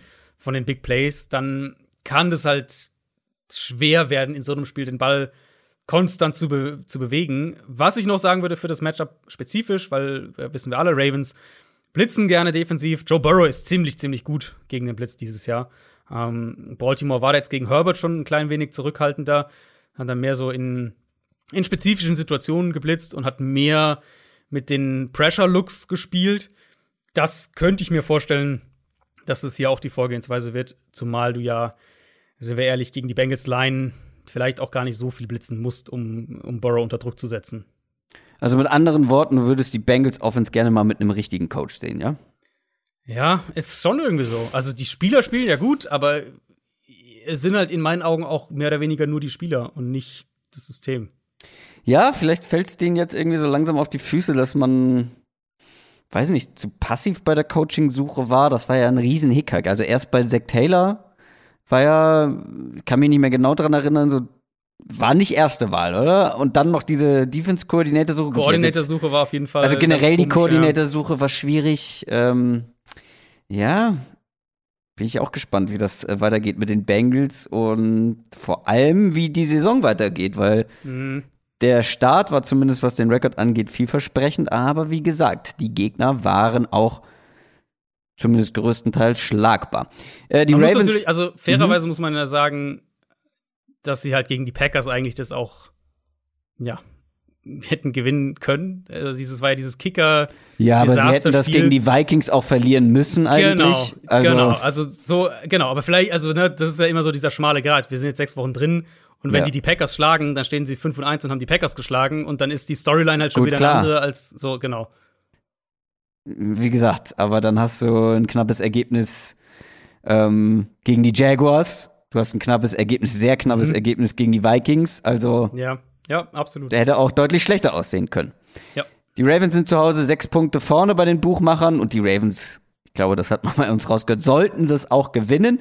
Wobei ich es nicht schlecht finden würde, wenn die Bengals die Ravens so ein bisschen ärgern, äh, ärgern, damit auch Herr Franke vielleicht so ein bisschen abkühlt und der Hype-Train ein bisschen langsamer unterwegs ist. In der AFC Nur weil deine Browns Teams. jetzt verloren haben. Das ist natürlich der einzige Grund. Ja, und die Bills. Die Bills und die, und die Browns. Bills, ja. Das ist ein schwarzer Tag. Ein schwarzer und die Chargers. letzte Woche lief noch alles so oh gut Gott. und jetzt äh, Desaster. Die Chargers, die Bills und die, äh, und die äh, Browns, meine kompletten AFC äh, äh, Picks sozusagen haben verkackt. Naja, du tippst auch nicht gegen die Ravens, nehme ich an. Nein. Nein. Also äh, die einzige Chance für die Bengals ist halt wirklich, dass du ein Ausnahmespiel von der individuellen, von den individuellen Spielern, den drei Ja. Receivern und Burrow bekommst und halt irgendwie dann so ein, weiß nicht, 30, 27 gewinnen kannst. Sonst, sonst tue ich mich echt schwer damit, einen Weg für Cincinnati zu sehen hier. Las Vegas Raiders gegen Philadelphia Eagles. Die Raiders haben in Spiel 1 nach Gruden die Broncos geschlagen. Stehen 4 und 2. Die Eagles haben gegen die Bucks relativ knapp verloren, wenn man bedenkt, dass es die Bucks waren. Stehen 2 und 4. Also recordtechnisch genau gegensätzlich. Die Frage ist nur, wie weit sind diese beiden Teams eigentlich auseinander? Weil die Meinung bei den Eagles, also meine Meinung zu den Eagles, bleibt eigentlich genau gleich. Gegen Gegner auf Augenhöhe können sie gewinnen. Gegen Gegner, die da drüber sind, die besser sind, da spielt man dann vielleicht mal gut wie gegen die Bucks oder auch schon wie gegen die Cowboys, aber gewinnt nicht. Und nach wie vor ist es so, in meinen Augen, dass sie nicht so spielen, wie man mit einem Quarterback, wie es Jalen Hurts ist, spielen sollte. Ich würde halt gern mal sehen, wie es ist, wenn sie damit anfangen, was da noch drin wäre. Aber Ja. nochmal zurück zu der Frage, wo siedelt man jetzt diese beiden Teams ein? Also vor allem aus Eagles Sicht, was sind die Raiders? Sind die Raiders auf Augenhöhe oder sind sie da drüber? Nein, die Raiders sind für mich schon das bessere Team. Man muss natürlich fairerweise sagen, ich hatte jetzt auch gerade äh, die, die Frage kam auch gerade bei uns im, im Discord, im Raiders-Channel, was man halt denn jetzt zutraut dann. Das war vor dem Broncos-Spiel, äh, was man ihnen halt zutraut nach Gruden. Ich finde, die Saison ist halt eine komplette Wundertüte. Weil wir, also klar, das erste Spiel, das haben sie jetzt gewonnen und das haben sie auch eindrucksvoll gewonnen. Und die Gerade fand Offense, ich, genau, wie vertikal halt sie im Passspiel Ja. waren gegen Denver. Carr hat richtig gut gespielt. Ruggs mit dem Big Play und so. Vielleicht war es doch nicht John. Gruden. Vielleicht war es auch nicht Gruden, ja. Ähm, ich finde, es ist halt eine komplette Wundertüte, weil das war jetzt ein Spiel und das kann halt auch einfach so ein Knalleffekt irgendwie gewesen sein und dann flacht es wieder ab. Das finde ich, kann man einfach nicht prognostizieren. Aber von der Qualität her sehe ich schon die Raiders eine Stufe über den Eagles aktuell. Ähm, denke aber auch in dem Spiel, dass sie an der Line of Scrimmage Probleme bekommen werden, ähm, was die Offense angeht, die Raiders. Eagles hatten im Pass Rush jetzt gegen Tampa Probleme. Das hatten wir vorher ja auch vermutet, aber wenn man sich so die Saison anschaut von den Eagles, die sind halt dominant gegen wackelige O-Lines. Und Raiders O-Line ist auf jeden Fall immer noch auf der wackeligen Seite. Deswegen, dass du da Carr unter Druck setzen kannst, ihn vielleicht zu ein paar Fehlern bringen kannst, so das Spiel der Raiders so ein bisschen Sand ins Getriebe kippen kannst, das kann ich mir schon vorstellen. Gleichzeitig sage ich eben auch, ich denke, du kannst die Eagles vor allem auf Safety und, und Linebacker eben in Coverage vor Probleme stellen. Und genau da, genau da greifen die Raiders eben primär an. Deswegen sehe ich da dann schon auch wieder die Probleme für die Eagles Defense. Kleine Tendenz noch, die man im Auge behalten sollte. Die Raiders hatten unter Gruden eine ne sehr, sehr niedrige Play-Action-Quote. Die haben sie jetzt im ersten Spiel nach Gruden fast verdoppelt. Also vielleicht was, was man im Auge behalten kann, ob sie da mehr noch rein investieren, ob das noch ein Thema bleibt, ob sie daraus vielleicht auch mehr Shotplays bekommen. Ich denke, die Eagles Defensive Line wird den Raiders Probleme bereiten, aber ich sehe noch größere Probleme unterm Strich für die, für die Coverage Unit in der Mitte des Feldes gegen, ähm, gegen Renfro, gegen Waller, auch gegen Ruggs, dann, wenn wir vom vertikalen Passspiel reden. Auf der anderen Seite, Jalen Hurts, die Eagles Offense. Ich glaube einfach, dass man ihm das Leben leichter machen könnte. Weil das ist schon nach wie vor einfach ein Boomer-Bust-Spiel mit Jalen Hurts momentan. Ne? Also Top 10 in der Liga, was Big Plays angeht, aber auch Top 10, was Turnover-worthy Throws angeht.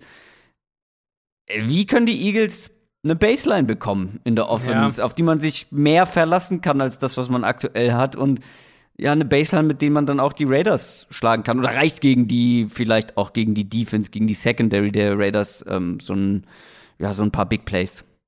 Das glaube ich eigentlich nicht, weil die Secondary spielt nicht so schlecht für die Raiders. Ähm, ich, also die simple Antwort ist halt wirklich das Run-Game.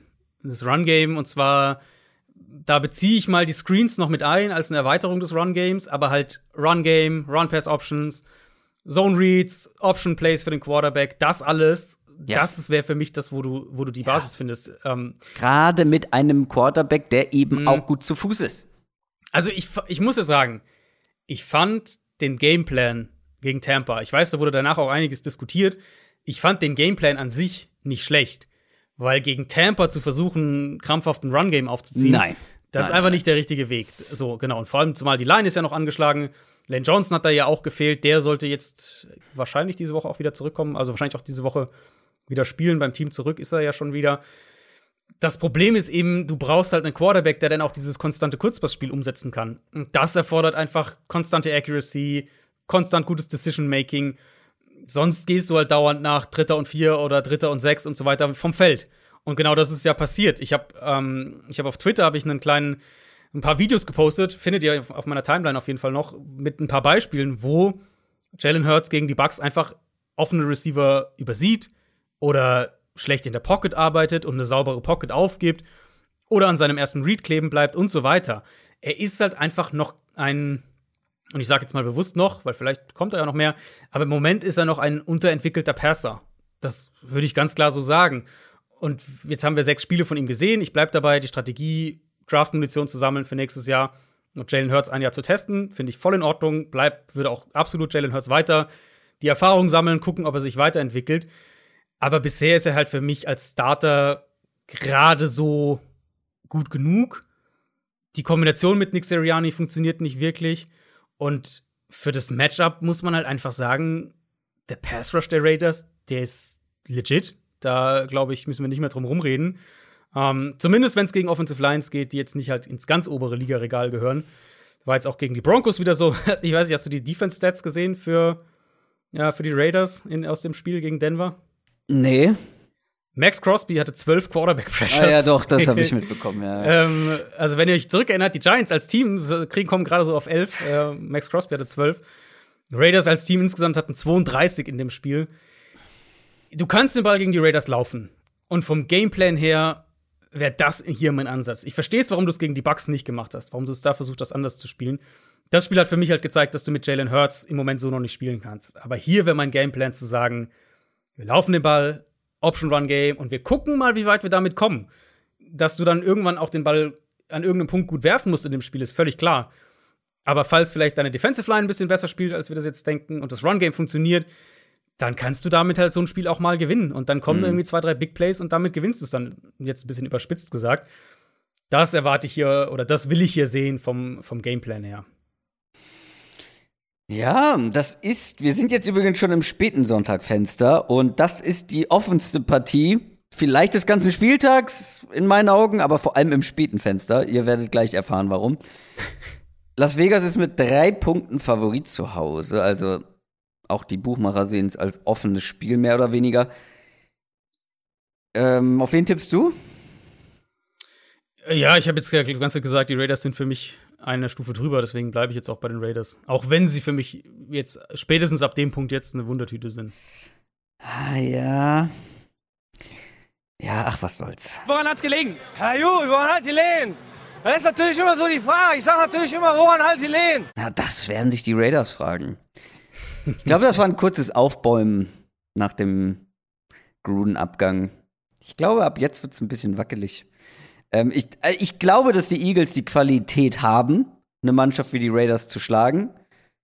Aber wie du ja auch schon angedeutet hast, sie brauchen den richtigen Plan. Sie müssen es halt auch richtig angehen. Vielleicht wollen sie das auch gar nicht, weil sie ihre ganzen Picks im Hinterkopf haben. Nein, das kann man, äh, da Nein, wissen wir ja, tanken nein, nein. geht in der, in der NFL nicht. Aber ich traue es den Eagles zu. Das braucht ein bisschen Glück, einen guten Plan. Aber ich glaube, die Eagles können das gewinnen. Ich habe noch einen anderen. Ich hab, ah, das Ding ist, ich habe noch eine andere Option, wo ich mir fast ein bisschen sicherer bin, aber ich weiß, dass du den nehmen wirst. Das, das, Also, ein, ja, genau, ich habe einen, einen Plan, habe ich auf jeden Fall. ja, Äh, ja, genau. Und ich das bin mir ziemlich sicher, dass es das ist. Die äh, Chicago Bears, nein. ähm, ja, äh, das Problem ist halt wirklich mit dem guten Plan. Ich finde, den haben wir von den Eagles. Also ein guter Plan, der gut gedacht war und den das Team auch umsetzen konnte. Sagen wir es mal so, weil, wie gesagt, den, den grundsätzlichen Plan gegen Tampa fand ich nicht schlecht. Er passt halt nur nicht zu Jalen Hurts. Ähm, Ja, eben, er passt nicht zum Team. Also. Genau, genau. Äh, das letzte Mal, dass wir das gesehen haben, war, halt, finde ich, Woche 1 gegen Atlanta, was die Eagles angeht. Und in dementsprechend ist mein Vertrauen einfach ein bisschen begrenzt, dass wir das jetzt dann auf einmal bekommen. Das kann natürlich trotzdem sein, ist immer noch eine Kleine Sample Size, sechs Spiele. Aber für mich sind die Raiders im Moment doch, wie gesagt, eine Stufe drüber. Und jetzt kommen wir zu den angesprochenen anderen Spielen am späten Sonntagabend. Und vielleicht kann ich früh ins Bett gehen. Ähm, kann natürlich sein, dass die anderen drei Spiele früh entschieden sind und ich dann einfach nur Eagles gegen Raiders am Montagmorgen nachgucken muss. Äh, weil auf dem Papier sind die sehr einseitig, ehrlich gesagt. Wir fangen an mit den Rams gegen die Lions. Die Rams stehen 5 und 1, haben zwei Siege in Folge geholt, die Giants verputzt und die Lions stehen 0 und 6 nach einer deutlichen Niederlage. Ähm, ja, wo fangen wir an? Hast du den, hast du den Lions-Schedule im Kopf? Wenn nein, willst du ihn kurz aufmachen? Ich habe nämlich eine Frage. Ich habe ihn nicht im Kopf, nee, aber ich kann ihn gerne kurz aufmachen. Was ist denn deine Frage? Meine Frage ist, holen die Lions noch einen Sieg diese Saison? Ah, da sage ich immer, also bis zu einem gewissen Grad, bis zu einem gewissen Punkt in der Saison sage ich immer ja, weil du in der NFL irgendwann ein Spiel gewinnst. Meistens Mhm. dann doch, selbst wenn du Mhm. schlecht bist. Mhm. Vor allem Ja, muss man dazu sagen, die Lions waren näher an einem Sieg als manch anderes Team, was Mhm. schon einen Sieg dann auf dem Konto jetzt hat. Ähm, da gab es schon ein paar, wissen wir ja, haben wir drüber gesprochen, sehr unglückliche Niederlagen. Ja, aber der Also ich sag mal, Schedule- Eagles in zwei Wochen ist eine Option, Chicago ist natürlich eine Option. Wer weiß, was Denver Mitte Dezember noch ist. Das wäre noch so eine Option. Die werden schon eins gewinnen. Die werden nicht 0 Okay. und, und 17 gehen. Vielleicht gehen sie 1 und 16, aber ähm, ich denke, die gewinnen. Ich sag, sie gewinnen zwei. Ui. Okay, aber. Oh, bei mir spricht jemand, bei mir spricht. Ich habe gerade eine neue Seite geladen und ich liebe es ja. Selbststartende Videos. Hast du das auch gehört, dass der Nee, ich hab's extra auf dem Handy gemacht, damit ich nichts irgendwie kriege. Aber du hast nicht bei mir mein äh, das gehört, was so. bei mir gerade lief. Hier äh, Stephen A. Äh, fängt auf einmal an zu krakehlen. Zu schreien. Gut, äh, weiter im Text. Was soll man hier besprechen bei diesem Spiel? Rams gegen Lions. Ähm, die Rams Jared Goff Revenge Game, natürlich. Absolut. Die Rams sind allerdings gut in Form. Äh, deutlich besser als mit Jared Goff, zumindest Hm. gegen Ende. Ja, das ist halt auf dem Papier wirklich so eine Sache, weil du hast hier die Rams Defense, das ist eine, eine der besseren Defenses der Liga gegen eine der schlechtesten Offenses und umgekehrt sieht's ähnlich aus. Die Rams offensiv gut in Form, die Lions defensiv schlecht in Form. In, eigentlich sind die Rams in allen Belangen besser. Können die Rams sich hier nur selber schlagen? Würde Jan Wegwert hier jetzt fragen. Ja, ja, muss man eigentlich schon so sagen. Also, die Lions, ich habe ich hab hier, du hattest ja vorhin so eine, eine schöne äh, Statistik zu Derrick Henry. Ich habe hier eine gute Statistik. ja, bitte. Die Detroit, äh, bitte? Ja, bitte. Fahr Also, äh, die, Präsentieren die Detroit, Die Detroit Lions haben in dieser Saison noch keinen einzigen Offense-Snap gespielt mit eigener Führung. Die Offense war noch kein einziges Mal auf dem Feld, wenn sie selbst geführt haben. Und ich meine, wir sind in Woche 7 jetzt. Ja, Goff wirft den Ball halt nur kurz. Sobald es ein bisschen vertikaler wird, verfehlt er Würfe, lässt auch Gelegenheiten liegen, vertikaler zu geben. Er gibt dem Team halt aktuell nichts zusätzlich und das wurde auch eher jetzt schlimmer über die Saison. ja, so wie bei den Offensive Rams Line- eigentlich auch schon. er, Ja, hat den, er hat den Rams ja. auch nichts zusätzlich gegeben. Ja, mh, Offensive Line ist okay, aber halt auch nicht. Da haben sie natürlich auch Verletzungen. Frank Ragnar hatten wir ja schon letzte Woche auch angesprochen. Klar, dass da das Level nicht das sein kann, was wir vor der Saison vielleicht gedacht hätten. Können den Ball nicht konstant laufen und dann kommst du ja auch von, was, was so ein Gameplan oder sowas oder einen offensiven Rhythmus angeht, kommst du ja nie irgendwo auf irgendeinen grünen Zweig mit, mit einer sowieso schon limitierten Offense, weil du dauernd hinterherläufst, weil du dauernd Rückstände aufholen musst haben keine Explosivität, Explosivität im Passspiel. Und ehrlicherweise erwarte ich genau das auch hier. Also die Rams sollten relativ gut scoren können. Und dann sind wir wahrscheinlich wieder Mitte zweites Viertel in einem Spiel, in dem die Lions gegen ein gutes Team aufholen müssen. Und das können sie dieses Jahr einfach nicht. Nicht mit den Receivern, nicht mit dem Quarterback. Ähm, und ja, dann, dann kommt der Pass Rush noch ins Spiel. Also Detroit, also so, du hast ja die Frage gestellt, gewinnen sie ein Spiel? Ich denke ja, aber sie sind halt schon der klare Favorit. Nicht dieses. Auf den, nicht dieses, äh, auf den Nummer 1 Pick. Also da sehe ich sie schon als das Team, wenn ich jetzt heute eins tippen müsste. Ja, müssen wir in dem Matchup jetzt auch noch über die Rams Offense groß sprechen? Also, ähm, ja klar, vielleicht wird äh, Matthew Stafford gerade ein bisschen von manchen amerikanischen Medien auch ein bisschen zu hoch gejubelt, ähm, weil es unterm Strich besser aussieht, als er spielt, aber er spielt trotzdem gut in meinen Augen und ähm, er gibt einfach dieser Offense so viel mehr, als Jared Goff es getan hat. Die Rams sind hier mit 15 Punkten Favorit zu Hause. Das ist eine Hausnummer. Ja, also das Problem ist, ich, ich weiß nicht, ob ich selbst mit 15 Punkten auf Detroit tippen würde. Also einfach weil wo, wo, wo soll die herkommen? Ja, eben. Also sagen wir, die Rams machen 30, was ja, vielleicht kann Detroit mit dem Pass Rush sie am Anfang ein bisschen ärgern, keine Ahnung, aber die Rams Line ist auch ziemlich gut.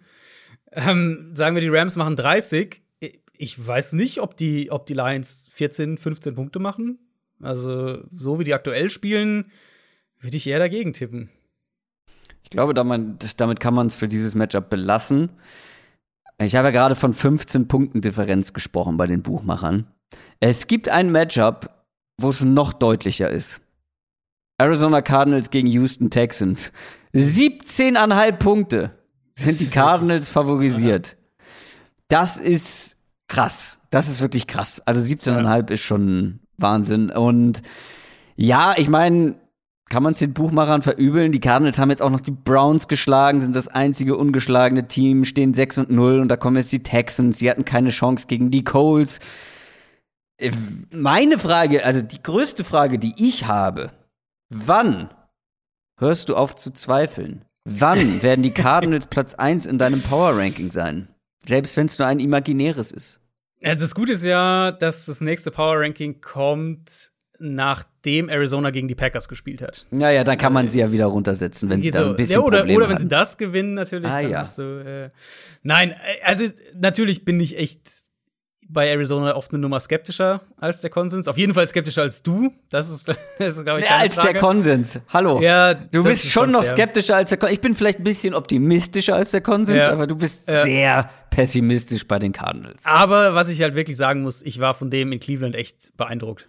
Ähm, und ja, natürlich, die Browns hatten auch jede Menge Ausfälle, aber vor allem in ihrer Offense. Also es war ja nicht die Defense, es war ja, vor allem in der eigenen Offense. Insofern die, was war es am Ende, 37, 14, glaube ich, oder was auch immer. Ja, Also wobei die die, Browns 14 auch schon das zweite schlechte Spiel in der Defense hatten, ne? Das stimmt, ja. Ähm, die 14 Punkte sozusagen, die die Browns hatten, die würde ich halt schon auch ein gutes Stück weit mit den Ausfällen erklären. Aber halt offensiv so ein Spiel abzuliefern, Ja. ohne Kingsbury, ohne Rodney Hudson, ohne Max Williams, mit äh, Spielern, die irgendwie am Freitag noch sich alle gefragt haben, ob sie Corona haben, das habe ich ehrlich gesagt nicht erwartet. Und Murray war wirklich, wirklich herausragend in dem Spiel. Ähm, Gerade auch was, was Pre-Snap angeht. Da hat man echt auch viel gesehen, dass er viel an der Line of Scrimmage gemacht hat. Äh, Also, wenn ihr das Spiel nochmal anschaut, bei dem langen Run von Edmonds ganz am Anfang, da sieht er halt die leichte Box mit den tiefen Safeties, ändert das Play, langer Run kommt durch die leichte Box. Ja, beim ersten Hopkins-Touchdown sieht er halt Pre-Snap, wo der Blitz herkommt, weiß genau, wo der Ball hin muss. Bei dem Touchdown zu Kirk, das war eins von seinen, äh, von seinen bevorzugten Plays für, für diese langen dritten Downs. Da wirft er halt einen richtig, richtig guten Ball. Bei dem Touchdown zu Green siehst du halt, er erkennt eben, dass sie dann mal 1 gegen 1 Coverage ihm anbieten, nachdem Arizona den Ball sehr gut gelaufen ist und, und er sieht es dann direkt. Also, das war für, für mich halt auch, was so das Drumherum angeht, ein ein beeindruckendes Spiel. Ähm, und natürlich kannst du immer einen gewissen Grad nach so einem Spiel ein Letdown-Spiel bekommen. Aber gegen diese Texans-Defense, also zum einen sehe ich halt nicht, wie die Coverage gegen Arizona irgendwas halten soll. Ja. Und dann behaupte ich jetzt einfach mal, dass DeAndre Hopkins und JJ Watt nicht zulassen werden, dass es gegen Houston ein Letdown-Spiel, was, was das Team intern angeht, wird. Ähm, plus natürlich Zach Ertz Debüt, das kriegen wir dann auch noch dazu. Also, ja, fällt mir schwer.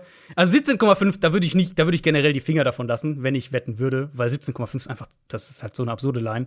Ja, Zumindest, man wettet ja so in Deutschland auch eher selten. Also, Das ist stimmt, ja. wir nennen ja hier immer die E ESPN-Buchmacher Genau. äh, Werte und Quoten. Aber ähm, in, in Deutschland wird ja immer noch nach ganz normalen Siegquoten gegangen. Also genau, aber also um halt in dem Quotending zu Ja, bleiben, ja. 17,5 ist halt schon absurd hoch. ich sag aber halt auch, ich, ich, ich weiß nicht, wie Houston die irgendwie unter 30 halten will. Nee, das wird schwierig. Und wie du schon gesagt hast, JJ Watt wird hoch motiviert sein gegen sein mhm. Ex-Team. Und ich meine, die Cardinals Defense hat auch schon gegen ganz andere Quarterbacks richtig gut ausgesehen. Jetzt kommt Davis Mills, für den es ja eh so ein Auf und Ab ist, der aber halt auch mit den Umständen, in denen er spielt, richtig schlecht aussehen kann. Mhm. Ja, nach dem, wenig Hoffnung. Nach der Show gegen die Patriots haben wir letzte Woche mhm. drüber noch gesprochen, dass das halt vielleicht so ein Once, once ein bisschen war.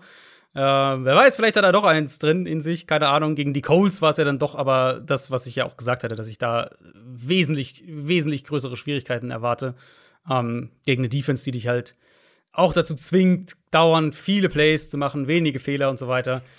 Jetzt, Arizona wird es sicher aggressiver spielen.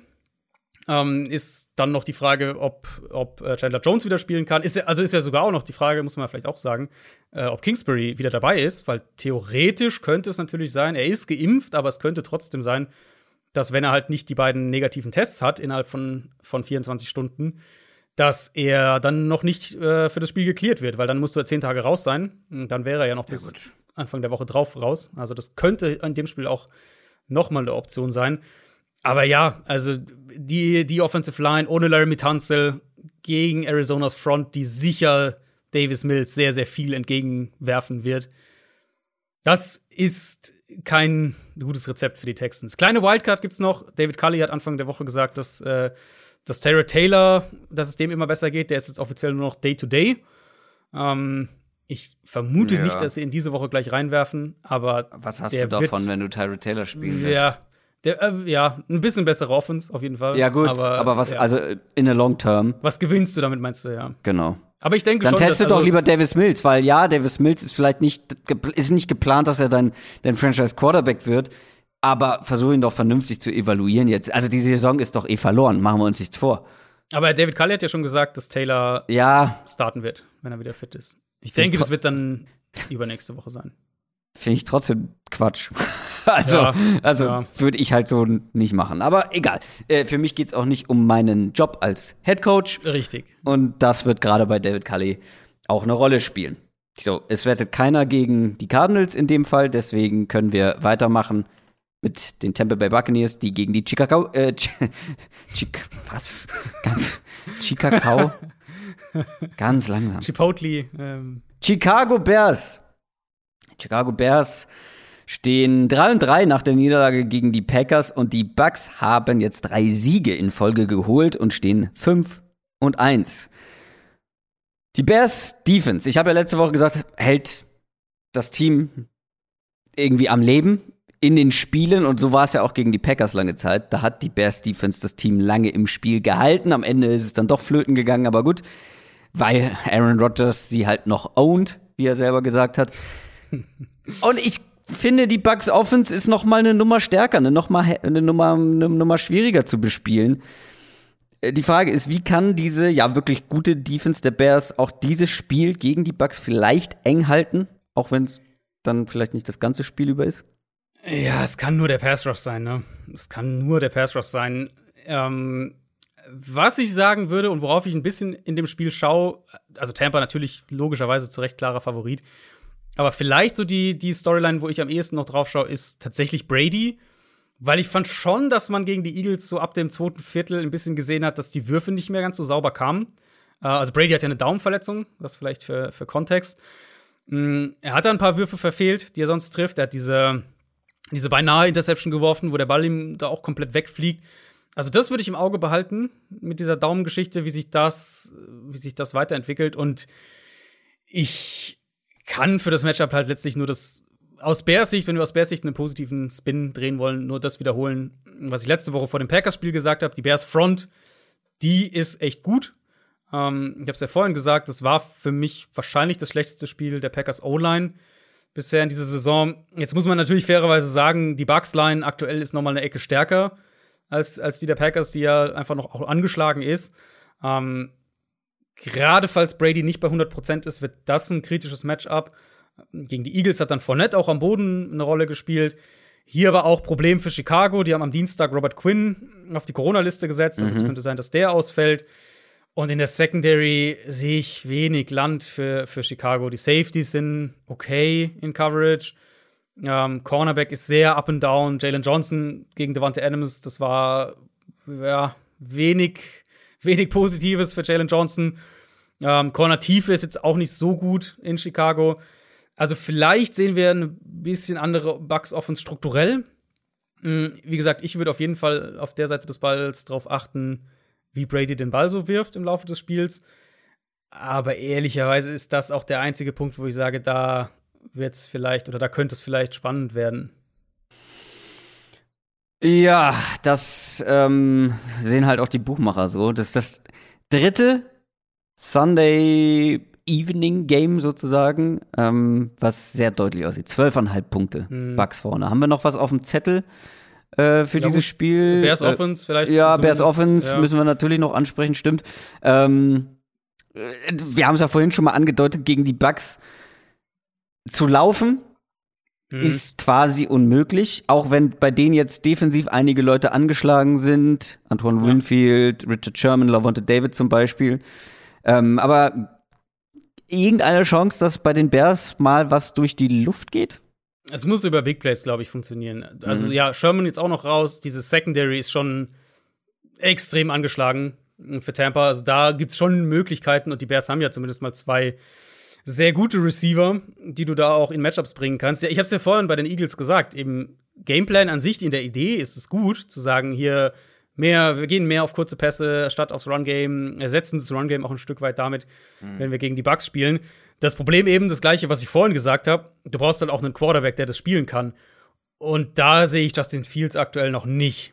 Also nicht falsch verstehen, Bears-Fans. Justin Fields, der macht es absolut okay für seine ersten Spieler.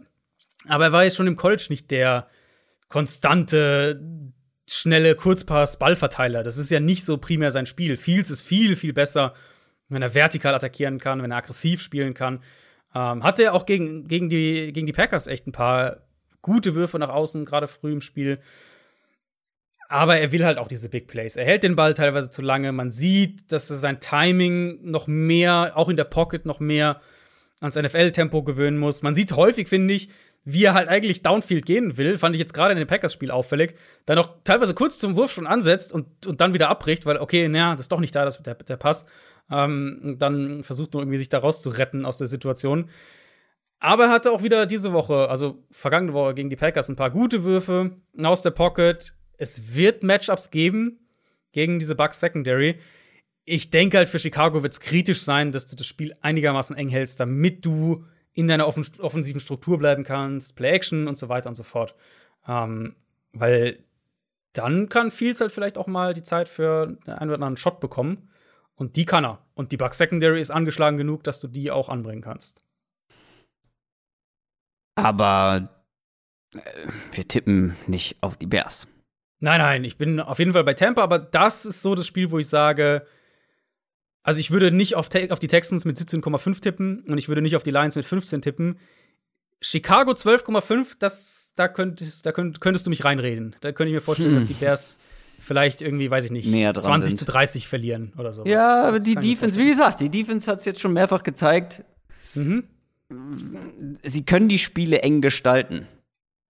Genau, genau. Und letztlich ist es ja, wenn du halt einen Big Play dann irgendwie hast und Fields, keine Ahnung, findet Mooney für den 60-Yard-Touchdown, ja, dann sind es halt schon mal sieben und dann muss Tampa ja sozusagen äh, dementsprechend 12,5 mehr machen im, Mhm. im Ausgleich dazu. Deswegen, ja, ich denke, Tampa wird es gewinnen und auch relativ souverän, aber das ist das, wo ich am ehesten sagen würde, äh, mit 12,5 Punkten, da nehme ich den Underdog. Sunday Night Game. San Francisco 49ers gegen Indianapolis Colts. Die Colts haben souverän gewonnen gegen die Texans, stehen 2 und 4. Die 49ers kommen aus ihrer Bye Week. Vorher gab es drei Niederlagen am Stück, stehen 2 und 3. Wichtiges Spiel für die 49ers. Wichtig für den weiteren Saisonverlauf möglicherweise. Also es gefühlt, für mich zumindest, ist es ein Gradmesser. Wenn wir darauf gucken, wie gut sind die 49ers aktuell? Was, was will man eigentlich sein diese Saison und mit welchem Quarterback? Trey Lance ist angeschlagen. Ähm, es sieht danach aus, dass Jimmy Garoppolo wieder spielen wird und das ist schon, ja, ein bisschen unklar, wo die 49ers sich auch selber sehen, oder? Ich meine, Ja. wenn man sich selber als Titelkandidat sieht, könnte ich schon verstehen, dass man mit Garoppolo so wie auf die sichere Seite geht, die sichere Schiene fährt. Und wenn man sich aber in der Entwicklung sieht, in irgendeiner Form, müsste man eigentlich ja auf den jungen Quarterback mehr sitzen. Ähm, ja, Gradmesserspiel, oder? Ja, total. Total für beide Teams. Deswegen hatte ich ja, hatte ich ja ganz am Anfang auch gemeint, Sunday Night ist so eins, wo wir über beide, glaube ich, viel lernen werden, über beide Teams. Niners Offense, ich gehe fest von Garoppolo aus. Ich gehe auch fest davon aus, dass, dass die Offense einfach ist, die Shanahan spielen will dieses Jahr und dass Trey Lance halt wirklich nur zuschauen und lernen soll, so mehr oder weniger, und vielleicht seine Packages bekommt, aber dass der spielt, hat Shannon, glaube ich, eigentlich nicht vorgesehen. Jetzt hat er schon einen Start, weil Garoppolo verletzt war. Ähm, ich denke, es soll wieder mehr diese klassische 49ers Offense sein, die wir kennen. Aber das ist kein gutes Matchup dafür. Die Colts Run Defense ist ziemlich gut. Ähm, wenn Nach wir nach, Advanced nach, Stats äh, Genau. die beste Run-Defense der Liga, ehrlich gesagt. Genau, Oder nach, eine nach der EPA besten. sogar ähm, ist sie die beste. Nach Success Rate ist sie die zweitbeste. Und die haben schon gegen, Entschuldigung, Ja. äh, die haben schon gegen richtig gute Running-Teams gespielt, ne? Titans, Rams, Ravens. Und trotzdem äh, Mhm. Ja. so gute Advanced Stats, das ist schon schwer beachtlich. Also ich habe Ja. mir auch notiert oder eine Frage aufgeschrieben, muss es für die 49ers durch die Luft gehen? Ich glaube schon, weil die, also die Qualität ist ja eben auch nicht irgendwie, dass sie jetzt, keine Ahnung, die, die ultra dominante Defensive Line haben und wenn du die halt mit deinem Blocking-Scheme aushebelst, dann läuft's schon. Sondern die Qualität ist ja, dass die gute Linebacker haben, dass die gute Safeties gegen den Run haben. Und das sind ja letztlich dann oft diejenigen, die Linebacker und die Safeties, die eben dafür sorgen, dass ein 3-Yard-Run kein 30-Yard-Run wird, weil sie halt die Gaps entsprechend richtig gut füllen und Runs früh stoppen, an der Line Scrimmage stoppen, in der Box stoppen. Da sind sie echt gut drin. Und dazu kommt ja, also sozusagen die andere Seite wäre ja dann irgendwie, wenn man sagen würde, okay, dann Stärke gegen Stärke. Aber die Niners laufen den Ball ja echt nicht gut dieses Jahr. Das ist für Shanahan-Verhältnisse, es ist eine relativ schwache Rushing-Offense. Mm, Die Line finde ich eigentlich okay, also die Offensive Line für die Niners. Ihnen fehlen so ein bisschen die Big Plays, was sicher auch damit zusammenhängt, dass halt Raheem Mostert fehlt, dass Mitchell jetzt nur drei Spiele gemacht hat. Ähm, aber das ist nicht unbedingt das Spiel, wo ich jetzt erwarten würde, dass sich das ändert, weil dafür ist die Run-Defense der Colts zu gut. Und dann bin ich wirklich gespannt, ob Garoppolo's eben Plays machen kann, wenn sie in Dritter und Sechs sind oder wenn sie irgendwann aufholen müssen oder irgendwas in der Richtung, weil da ist halt die Tendenz dann doch, also er kann das, aber darauf zu setzen, dass er es schafft, ähm, ist halt nochmal eine andere Geschichte. Das stimmt, da bin ich auch sehr gespannt drauf, auch aus Fantasy-Sicht, weil in mehreren Ligen, sagen wir mal so, habe ich Trey Lance vielleicht ein paar Wochen auf der Bank gehalten, um ihn dann jetzt einmal vielleicht starten zu lassen. Und jetzt sieht das schon wieder anders aus. Und wenn wir an die Footballerei-Liga denken, da ist Trey Lance mein einziger Quarterback aktuell. Das, das äh, könnte schwierig werden diese Woche, ja. Jimmy Garoppolo wäre noch zu haben. Empfehlung? Ja, vielleicht, vielleicht, äh, also zumindest diese Woche, glaube ich, werden wir Lance nicht sehen. Ähm, auf der anderen Seite haben wir die Colts Offense, die das jetzt in den letzten ein, zwei Wochen ordentlich gemacht hat. Ähm, Wentz hat ordentlich gespielt. T.Y. Hilton ist wieder da und wenn der fit ist, hilft der schon sofort bei diesem, ja, Receiver-Problem, was wir wochenlang angesprochen haben bei den Colts. Äh, reicht das auch? Reicht dieses ganz ordentlich bis gut Spielen für eine 49ers-Defense aktuell? Äh, das finde ich spannend. Ich würde es mal mit Carson Wentz anfangen, weil Carson Wentz, finde ich, spielt gut. Hm, Ich hatte ihn ja so Richtung Quarterback 20 bis 22 prognostiziert. Aktuell, also vor der Saison, aktuell ist er ein bisschen besser als das. Ich würde ihn so wahrscheinlich Richtung 18, 19 so in der Richtung irgendwo einordnen. Gegen Houston, klar, hat er viel auch saubere Pocket bekommen. Er hatte T.Y. Hilton zurück und das hatte einen Effekt. Das war, glaube ich, so das Wentz-Spiel, das du haben willst, wenn du die Colts bist. So, Gameplan funktioniert, er hat Zeit in der Pocket und, und kann dann aber auch halt innerhalb dieses Stils vertikaler gehen und auch Big Plays kreieren. Wenn er aber halt selbst kreieren muss, tatsächlich Gegendruck, wenn das Spiel schwierig wird, dann ist es immer noch so ein bisschen eine, eine 50-50-Sache mit, mit Wentz. Ähm, aber klar, die Idee dahinter war ja immer, geht zu den Colts, gute Offensive Line, mh, Quarterback-freundliches Scheme, Playcaller, der ihn kennt und so weiter. Und er muss nicht viel mehr machen, als der Game Manager zu sein. Und das ist er aktuell. Er ist ein Quarterback irgendwo im Mittelfeld, der deutlich weniger katastrophale Fehler macht als letztes Jahr in Philly. Ähm, und alles in allem, aus Colts Sicht, glaube ich, ist das schon fast, was, was Wentz spielt, zumal ja die Line bisher nicht so gut war, wie wir das erwartet hatten, ist eigentlich schon fast so der realistische Best Case aktuell. Die Line könnte Quentin Nelson zurückbekommen diese Woche. Das wäre ein, das wäre ein sehr wichtiges Pfund, weil das muss ich auch klar sagen. Deswegen fand ich deine Frage jetzt auch äh, schwierig zu beantworten. Die Niners haben ja vor der Bye Week haben die ja in Arizona gespielt.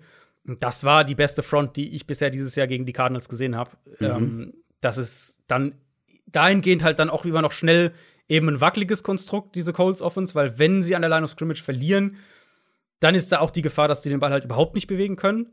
Und die Gefahr sehe ich in dem Matchup schon ein bisschen. Mhm, ansonsten, ja, Hilton zurück war ein Faktor. Niners bekommen K1 Williams ihren Slot Corner zurück. Das sollte helfen. Sie haben ganz gute Coverage-Spieler auf Linebacker und Safety. Ich bin ein bisschen positiver bei Carson Wentz, als es vor Saisonstart war. Aber das könnte ein sehr also das könnte halt ein sehr schwieriges Matchup sein. Und deswegen denke ich eben, dass wir über beide Teams hier echt viel auch lernen werden. 49ers sind mit vier Punkten Favorit.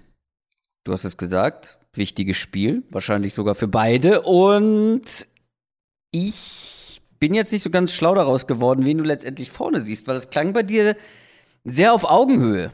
Gehst es du mit dem Favorit oder setzt du auf die Außenseite, auf die Colts? Es ist auf Augenhöhe. Vier Punkte ist mir auf jeden Fall zu viel. Äh, und ich gehe mit den Colts tatsächlich.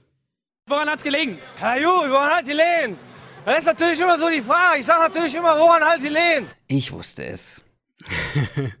ich wusste ja, es. Ich habe auch über die Colts viele, nachgedacht. Ja. Aber wenn ich hier jetzt auch noch plötzlich auf die Colts als Außenseiter tippe, dann, dann brennt hier ja die Welt implodiert der Podcast. Ja. ja, nee, das geht natürlich nicht. Nein, ich nee, wusste, also dass du sie nimmst, weil es gibt nicht viele Optionen diese Woche.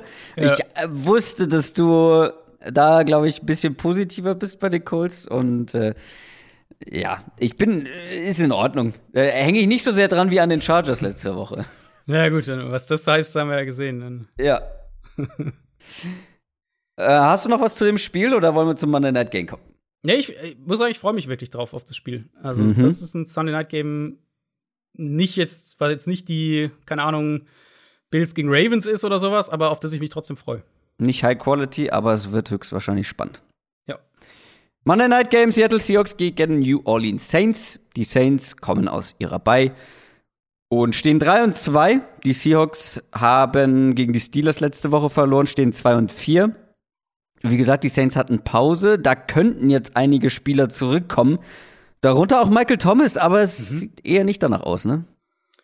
Also bisher haben sie ihn nicht aktiviert. Wir nehmen natürlich Mittwoch auf. Das könnte noch passieren. Allerdings muss man auch sagen, sie haben schon andere Spieler von Injured Reserve jetzt diese Woche aktiviert. Thomas natürlich von der Pub-Liste wäre dann, mhm. ähm, wär dann noch mal ein anderes Ding. Aber dass sie ihn bisher nicht aktiviert haben, spricht wahrscheinlich schon so in die Richtung. Also sie könnten Quan Alexander zurückbekommen, sie könnten Marcus Davenport zurückbekommen, sie könnten Traquan Smith zurückbekommen. Bei Thomas sieht's jetzt Stand heute eher noch nach einer Woche mehr aus. Ja, und die Seahawks Defense ähm, ist nicht die allerschwierigste Aufgabe mhm. aktuell und für die Saints Offense. Auch wenn sich die Saints Offense wiederum ein bisschen schwer tut ähm, seit einiger Zeit. Was sind so die Matchups, auf die es ankommt in deinen Augen? Ja, die Receiver gegen die Secondary schon, wenn zumindest Traquan Smith zurückkommt mit Callaway. Callaway doch auch angeschlagen, oder? Callaway auch angeschlagen, ja, aber ich denke eigentlich, dass der spielen kann. Ähm, Saints hatten ja auch ihre Bye. Also ich denke eigentlich, dass der wieder mit dabei ist. Ja, es könnten noch mehr Spieler zurückbekommen, auch in der Offensive Line, muss man auch sagen. Mhm. McCoy vielleicht, Armstead vielleicht, das ist so ne, alles noch sehr, noch sehr vage. Da muss man halt wirklich, können, können wir jetzt noch keine Prognose abgeben. Mhm. Da muss man einfach Injury Report dann anschauen. Ich bin halt ehrlich an dem Punkt, dass ich sage, ähm, was genau ist diese Seahawks Defense? Also, was machen sie gut? Vielleicht, wenn man es so rumfragt. Was ist ihre Identität? Weil das kann ich ehrlich gesagt nach sechs Wochen nicht beantworten. Die Front ist ganz okay gegen den Run, würde ich sagen, aber davon kannst du halt auch nicht viel kaufen. Coverage Unit generell ist wackelig, Pass Rush längst nicht da, wo er sein müsste und in meinen Augen auch von der individuellen Qualität her sein könnte. Deswegen denke ich eben, dass die Saints das mhm. auch schematisch gut angreifen können. Ähm, Jetzt im ersten Moment unabhängig davon, ob Michael Thomas dabei ist oder nicht. Klar, wenn er dabei wäre, wäre es natürlich ein enormer Boost.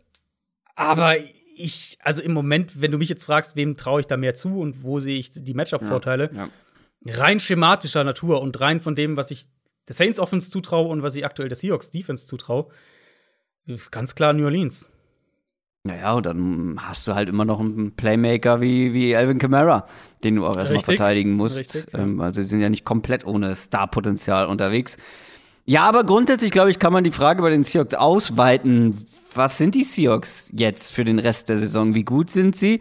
Weil diese Offense ohne Russell Wilson, wie erwartet von uns, deutlich schwächer. Es fehlen halt diese Russell Wilson Big Plays und ohne die fehlt der Offense diese Baseline. Das war auch schon mit Russell Wilson zum Teil ein Problem. Und diese Saints Defense hat jetzt einige ganz gute Spiele hinter sich. Ähm, also auch bei den bei der Seahawks Offense kann man fragen, wie will man das angehen, wo ist man gut, was sind die Stärken und wie kann man die Saints ärgern? Ja, ist absolut fair. Also die Antwort wäre relativ klar mit Wilson. Dann sagst du halt, ja, Ja, ja, aber Plays diese gegen aggressive Woche. Defense und so, genau. Aber diese Woche ist es echt schwierig. Ähm, Gino hat ein paar Plays gemacht Mhm. gegen Pittsburgh. Das sollte man nicht unter den Tisch fallen lassen, war ja auch, also na, Pittsburgh ist auch eine gute Defense. Ja. Gerade eine, die auch in der Front stark ist. Konnten dann den Ball auch ganz gut laufen in der zweiten Halbzeit. Das hatte ich ehrlicherweise nicht erwartet. Aber die Saints Defense, die lassen wenig durch die Luft zu. Ähm, natürlich in der Theorie würdest du sagen, dass zumindest einer deiner Receiver auch hier und da Matchups haben sollte. Ich schätze mal Lockett vor allem aus dem Slot heraus, da sollte es Möglichkeiten geben. Aber die Saints sind ja auch auf Corner nicht schlecht. Deswegen, ich sehe, also die Steelers Defense ist gut, aber ich kann mir im Moment vorstellen, dass die Saints Defense Seattle noch größere Probleme bereitet. Und ja, dann, dann wird es halt echt schwer, irgendwie Schritt zu halten da. Was ich noch sagen würde, vielleicht zu dem Spiel generell, das ist ein ziemlich wichtiges Spiel. So, also klar, wir sind immer noch in Woche 7, insofern so, so wichtig wie Woche 7 sein kann. Aber wenn wir mal auf das Wildcard-Rennen in der NFC schauen, dann, ich denke, eine wird halt entweder an Arizona oder die Rams gehen, je nachdem, wer die Division nicht gewinnt. Sprich, noch zwei Wildcards offen. Und ich sehe vier mögliche Kandidaten für diese zwei mit den Vikings, den Niners, den Saints und den Seahawks. Und Seattle hat schon gegen Minnesota verloren. Gegen San Francisco äh, kann natürlich in der Division noch, kann noch was passieren. Aber wenn die, wenn wir jetzt mal davon ausgehen, dass von den vier Teams zumindest drei irgendwie grob bei neun Siegen rauskommen, plus minus, dann brauchst du aus Saints, aus, aus Seahawks Sicht brauchst du halt hier eigentlich den Tiebreaker zumindest mal gegen New Orleans, weil wenn du gegen Minnesota verlierst, den Tiebreaker nicht hast und gegen New Orleans verlierst und den auch nicht hast, dann musst du halt im Zweifelsfall ein Spiel mehr gewinnen als die beiden. Und das wird dann halt potenziell echt eng, weil so viel Schedule ist dann halt auch nicht mehr. Die Saints sind für, für dich wirklich ein Wildcard, also beide sind für dich noch ein Wildcard-Team? Ich hab, also wenn ich heute raten müsste, jetzt abgesehen von Rams slash Arizona, dann, dann wäre New Orleans mein erster Pick tatsächlich. Oder Mhm. also wen würdest du drüber setzen? Die Vikings? Ja, vielleicht, aber Ja, äh, hast schon recht. Also so richtig anspringen tut dich da keiner in der NFC für eine Wildcard. Ja. Also wir haben ähm, na, eine in der NFC West ja sowieso. Genau. Aber dann hast du. Also, du kö- kannst natürlich argumentieren, dass vielleicht irgendwie San Francisco noch mal jetzt stärker aufkommt. Äh, Mhm. Auch da wieder, ne? Sunday Night wird, wird, wird richtungsweisend. In den Osten wird keine gehen. Das kann man eigentlich schon ausschließen in meinen Augen. Und ja, dann ist eben die Frage: Traust du Minnesota was zu? Traust du den Saints eher was zu? Oder halt denkst du, einer von den beiden anderen aus der NFC West? Oder beide? Bears, Panthers. Da sehe ich beide da nicht, ehrlich gesagt. Ja, weiß ich nicht. Also ganz ehrlich, mich überzeugt keins der Teams. Mich überzeugen Nee, die. Seahawks nicht, mich Genau, überzeugen die ja. Saints nicht. Und deswegen finde ich schon, dass man die Panthers und die Bears Stand jetzt zumindest noch mit reinnehmen kann, weil rekordtechnisch halten sie sich noch mit in der Verlosung. Ähm, aber ja, kann ich schon verstehen. Aber auch, also auch, wie gesagt, Saints gegen Seahawks, ja, wichtiges Spiel, aber puh, das. Also, wenn New Orleans das gewinnt, dann gehen die Saints auf 4 und 2 und die Seahawks auf 2 und 5. Dann ist Seattle eigentlich raus in meinen Augen. Wenn, in meinen Augen, wenn sie das schon. verlieren, natürlich rechnerisch nicht, aber dann sind sie eigentlich mehr oder weniger raus. Zumal die ja noch äh, ein, zwei Spiele dann ohne Wilson haben werden Ja. danach. Ja. Ähm, Okay, und dann, jetzt, jetzt gehen wir mal von dem Szenario aus. Wen, die Vikings haben ja bei diese Woche, also kann man ja gut, kann man ja gut mit reinnehmen in die Diskussion. Würdest du dann eher auf die Saints, auf die Vikings oder auf irgendein anderes Team tippen für diese beiden noch Wildcards? Ich glaube, sportlich das meiste Potenzial haben noch die Vikings. Mhm. Die haben die beste Offense von den möglichen Kandidaten. Nur sie müssen sie mal konstant aufs Feld bringen. Mhm, genau, da, genau. Also ich glaube, ich würde mit den Vikings auf jeden Fall von den Teams als Favorit Aber gehen. es sind ja zwei Wildcards. Ja, ja, eben. Deswegen, die zweite wird dann schwierig. Da, da halte ich, also ganz ehrlich, da ist das Rennen noch offen. Was ist, wenn die Falcons Offense plötzlich aus dem Nichts irgendwie. Jetzt kommt er aber hier. Naja, okay, das sind die Lions auf einmal das Feld von hinten aufrollen. Ja, also da gibt es ja noch einige, die rechnerisch drin sind und Ja, klar, rechnerisch, logisch. Aber ich denke, Ja, ja, ja. deswegen, also wir sind halt in Woche sieben, insofern äh, ist alles immer mit ein bisschen, Longshot. bisschen genau Longshot zu sehen. Aber für mich ist das schon so ein mini-vorentscheidendes Spiel fürs Wildcard-Rennen, zumindest mal aus Seahawks-Perspektive. Mhm. Weil wenn Seattle das verliert, Tiebreaker Ja, gegen Minnesota und gegen die Saints verliert, dann wird's echt schwer, ja. Dann wird's wirklich schwierig. Haben wir schon getippt. Äh, die Saints sind auf jeden Fall mit fünf Punkten Favorit. Mhm. Ähm, ich glaube auch, dass es ein enges Spiel werden könnte. Ich bleibe aber bei den Saints. Also klang ja auch bei dir raus. Ich Ja. traue den Seahawks einfach momentan nicht über den Weg. Nee, die Defense ist halt einfach nicht gut und die Geno Offense ist okay, aber trägt das Team nicht. Deswegen, Ja. ja, ich gehe auch mit New Orleans. Das war's für Woche Nummer 7. Das war unsere Preview. Feedback wie immer gerne auf den üblichen Kanälen. Folgt uns gerne bei Twitter, folgt uns gerne bei Instagram. Es kommt noch eine Bonusfolge. Also wer uns noch nicht supportet, der wird diese Bonusfolge und auch alle anderen verpassen. Kann jeder machen, wie er möchte. Ich sag's nur. ähm, ist eine gute Bonusfolge geworden. Wie gesagt, ist schon aufgenommen über die Rookie Quarterbacks. Kleine Zwischen, äh, verfrühtes Fazit sozusagen. Und hast du noch was? Äh, ich glaube nicht. Äh, viel Spaß wie immer diese Woche und ja. Ja, äh, auch wenn der Spaß über die Spannung kommen muss, wahrscheinlich in manchen Spielen, aber ja. Du, äh, ich, in meiner, meiner Erfahrung ist auch wirklich, das war jetzt schon so oft so, wenn du, gerade bei den Primetime-Spielen, wenn man sich irgendwie freut, oh, geiles Spiel, dann ist die Tendenz einfach doch immer wieder da zu enttäuschen, während wenn du halt irgendwie denkst, hm, naja, mal gucken, dann kriegst du halt manchmal die verrücktesten Dinger. Das stimmt, das stimmt. Ähm, das soll es für diese Woche gewesen sein. Ähm, ich glaube, ich habe auch nichts mehr, so gar nichts mehr auf dem Zettel. Merch kommt irgendwann, folgt uns überall. YouTube-Kanal natürlich nicht vergessen. Irgendwann wird es auch wieder Livestreams geben. Bleibt gesund, macht's gut. Ciao. Ciao, ciao.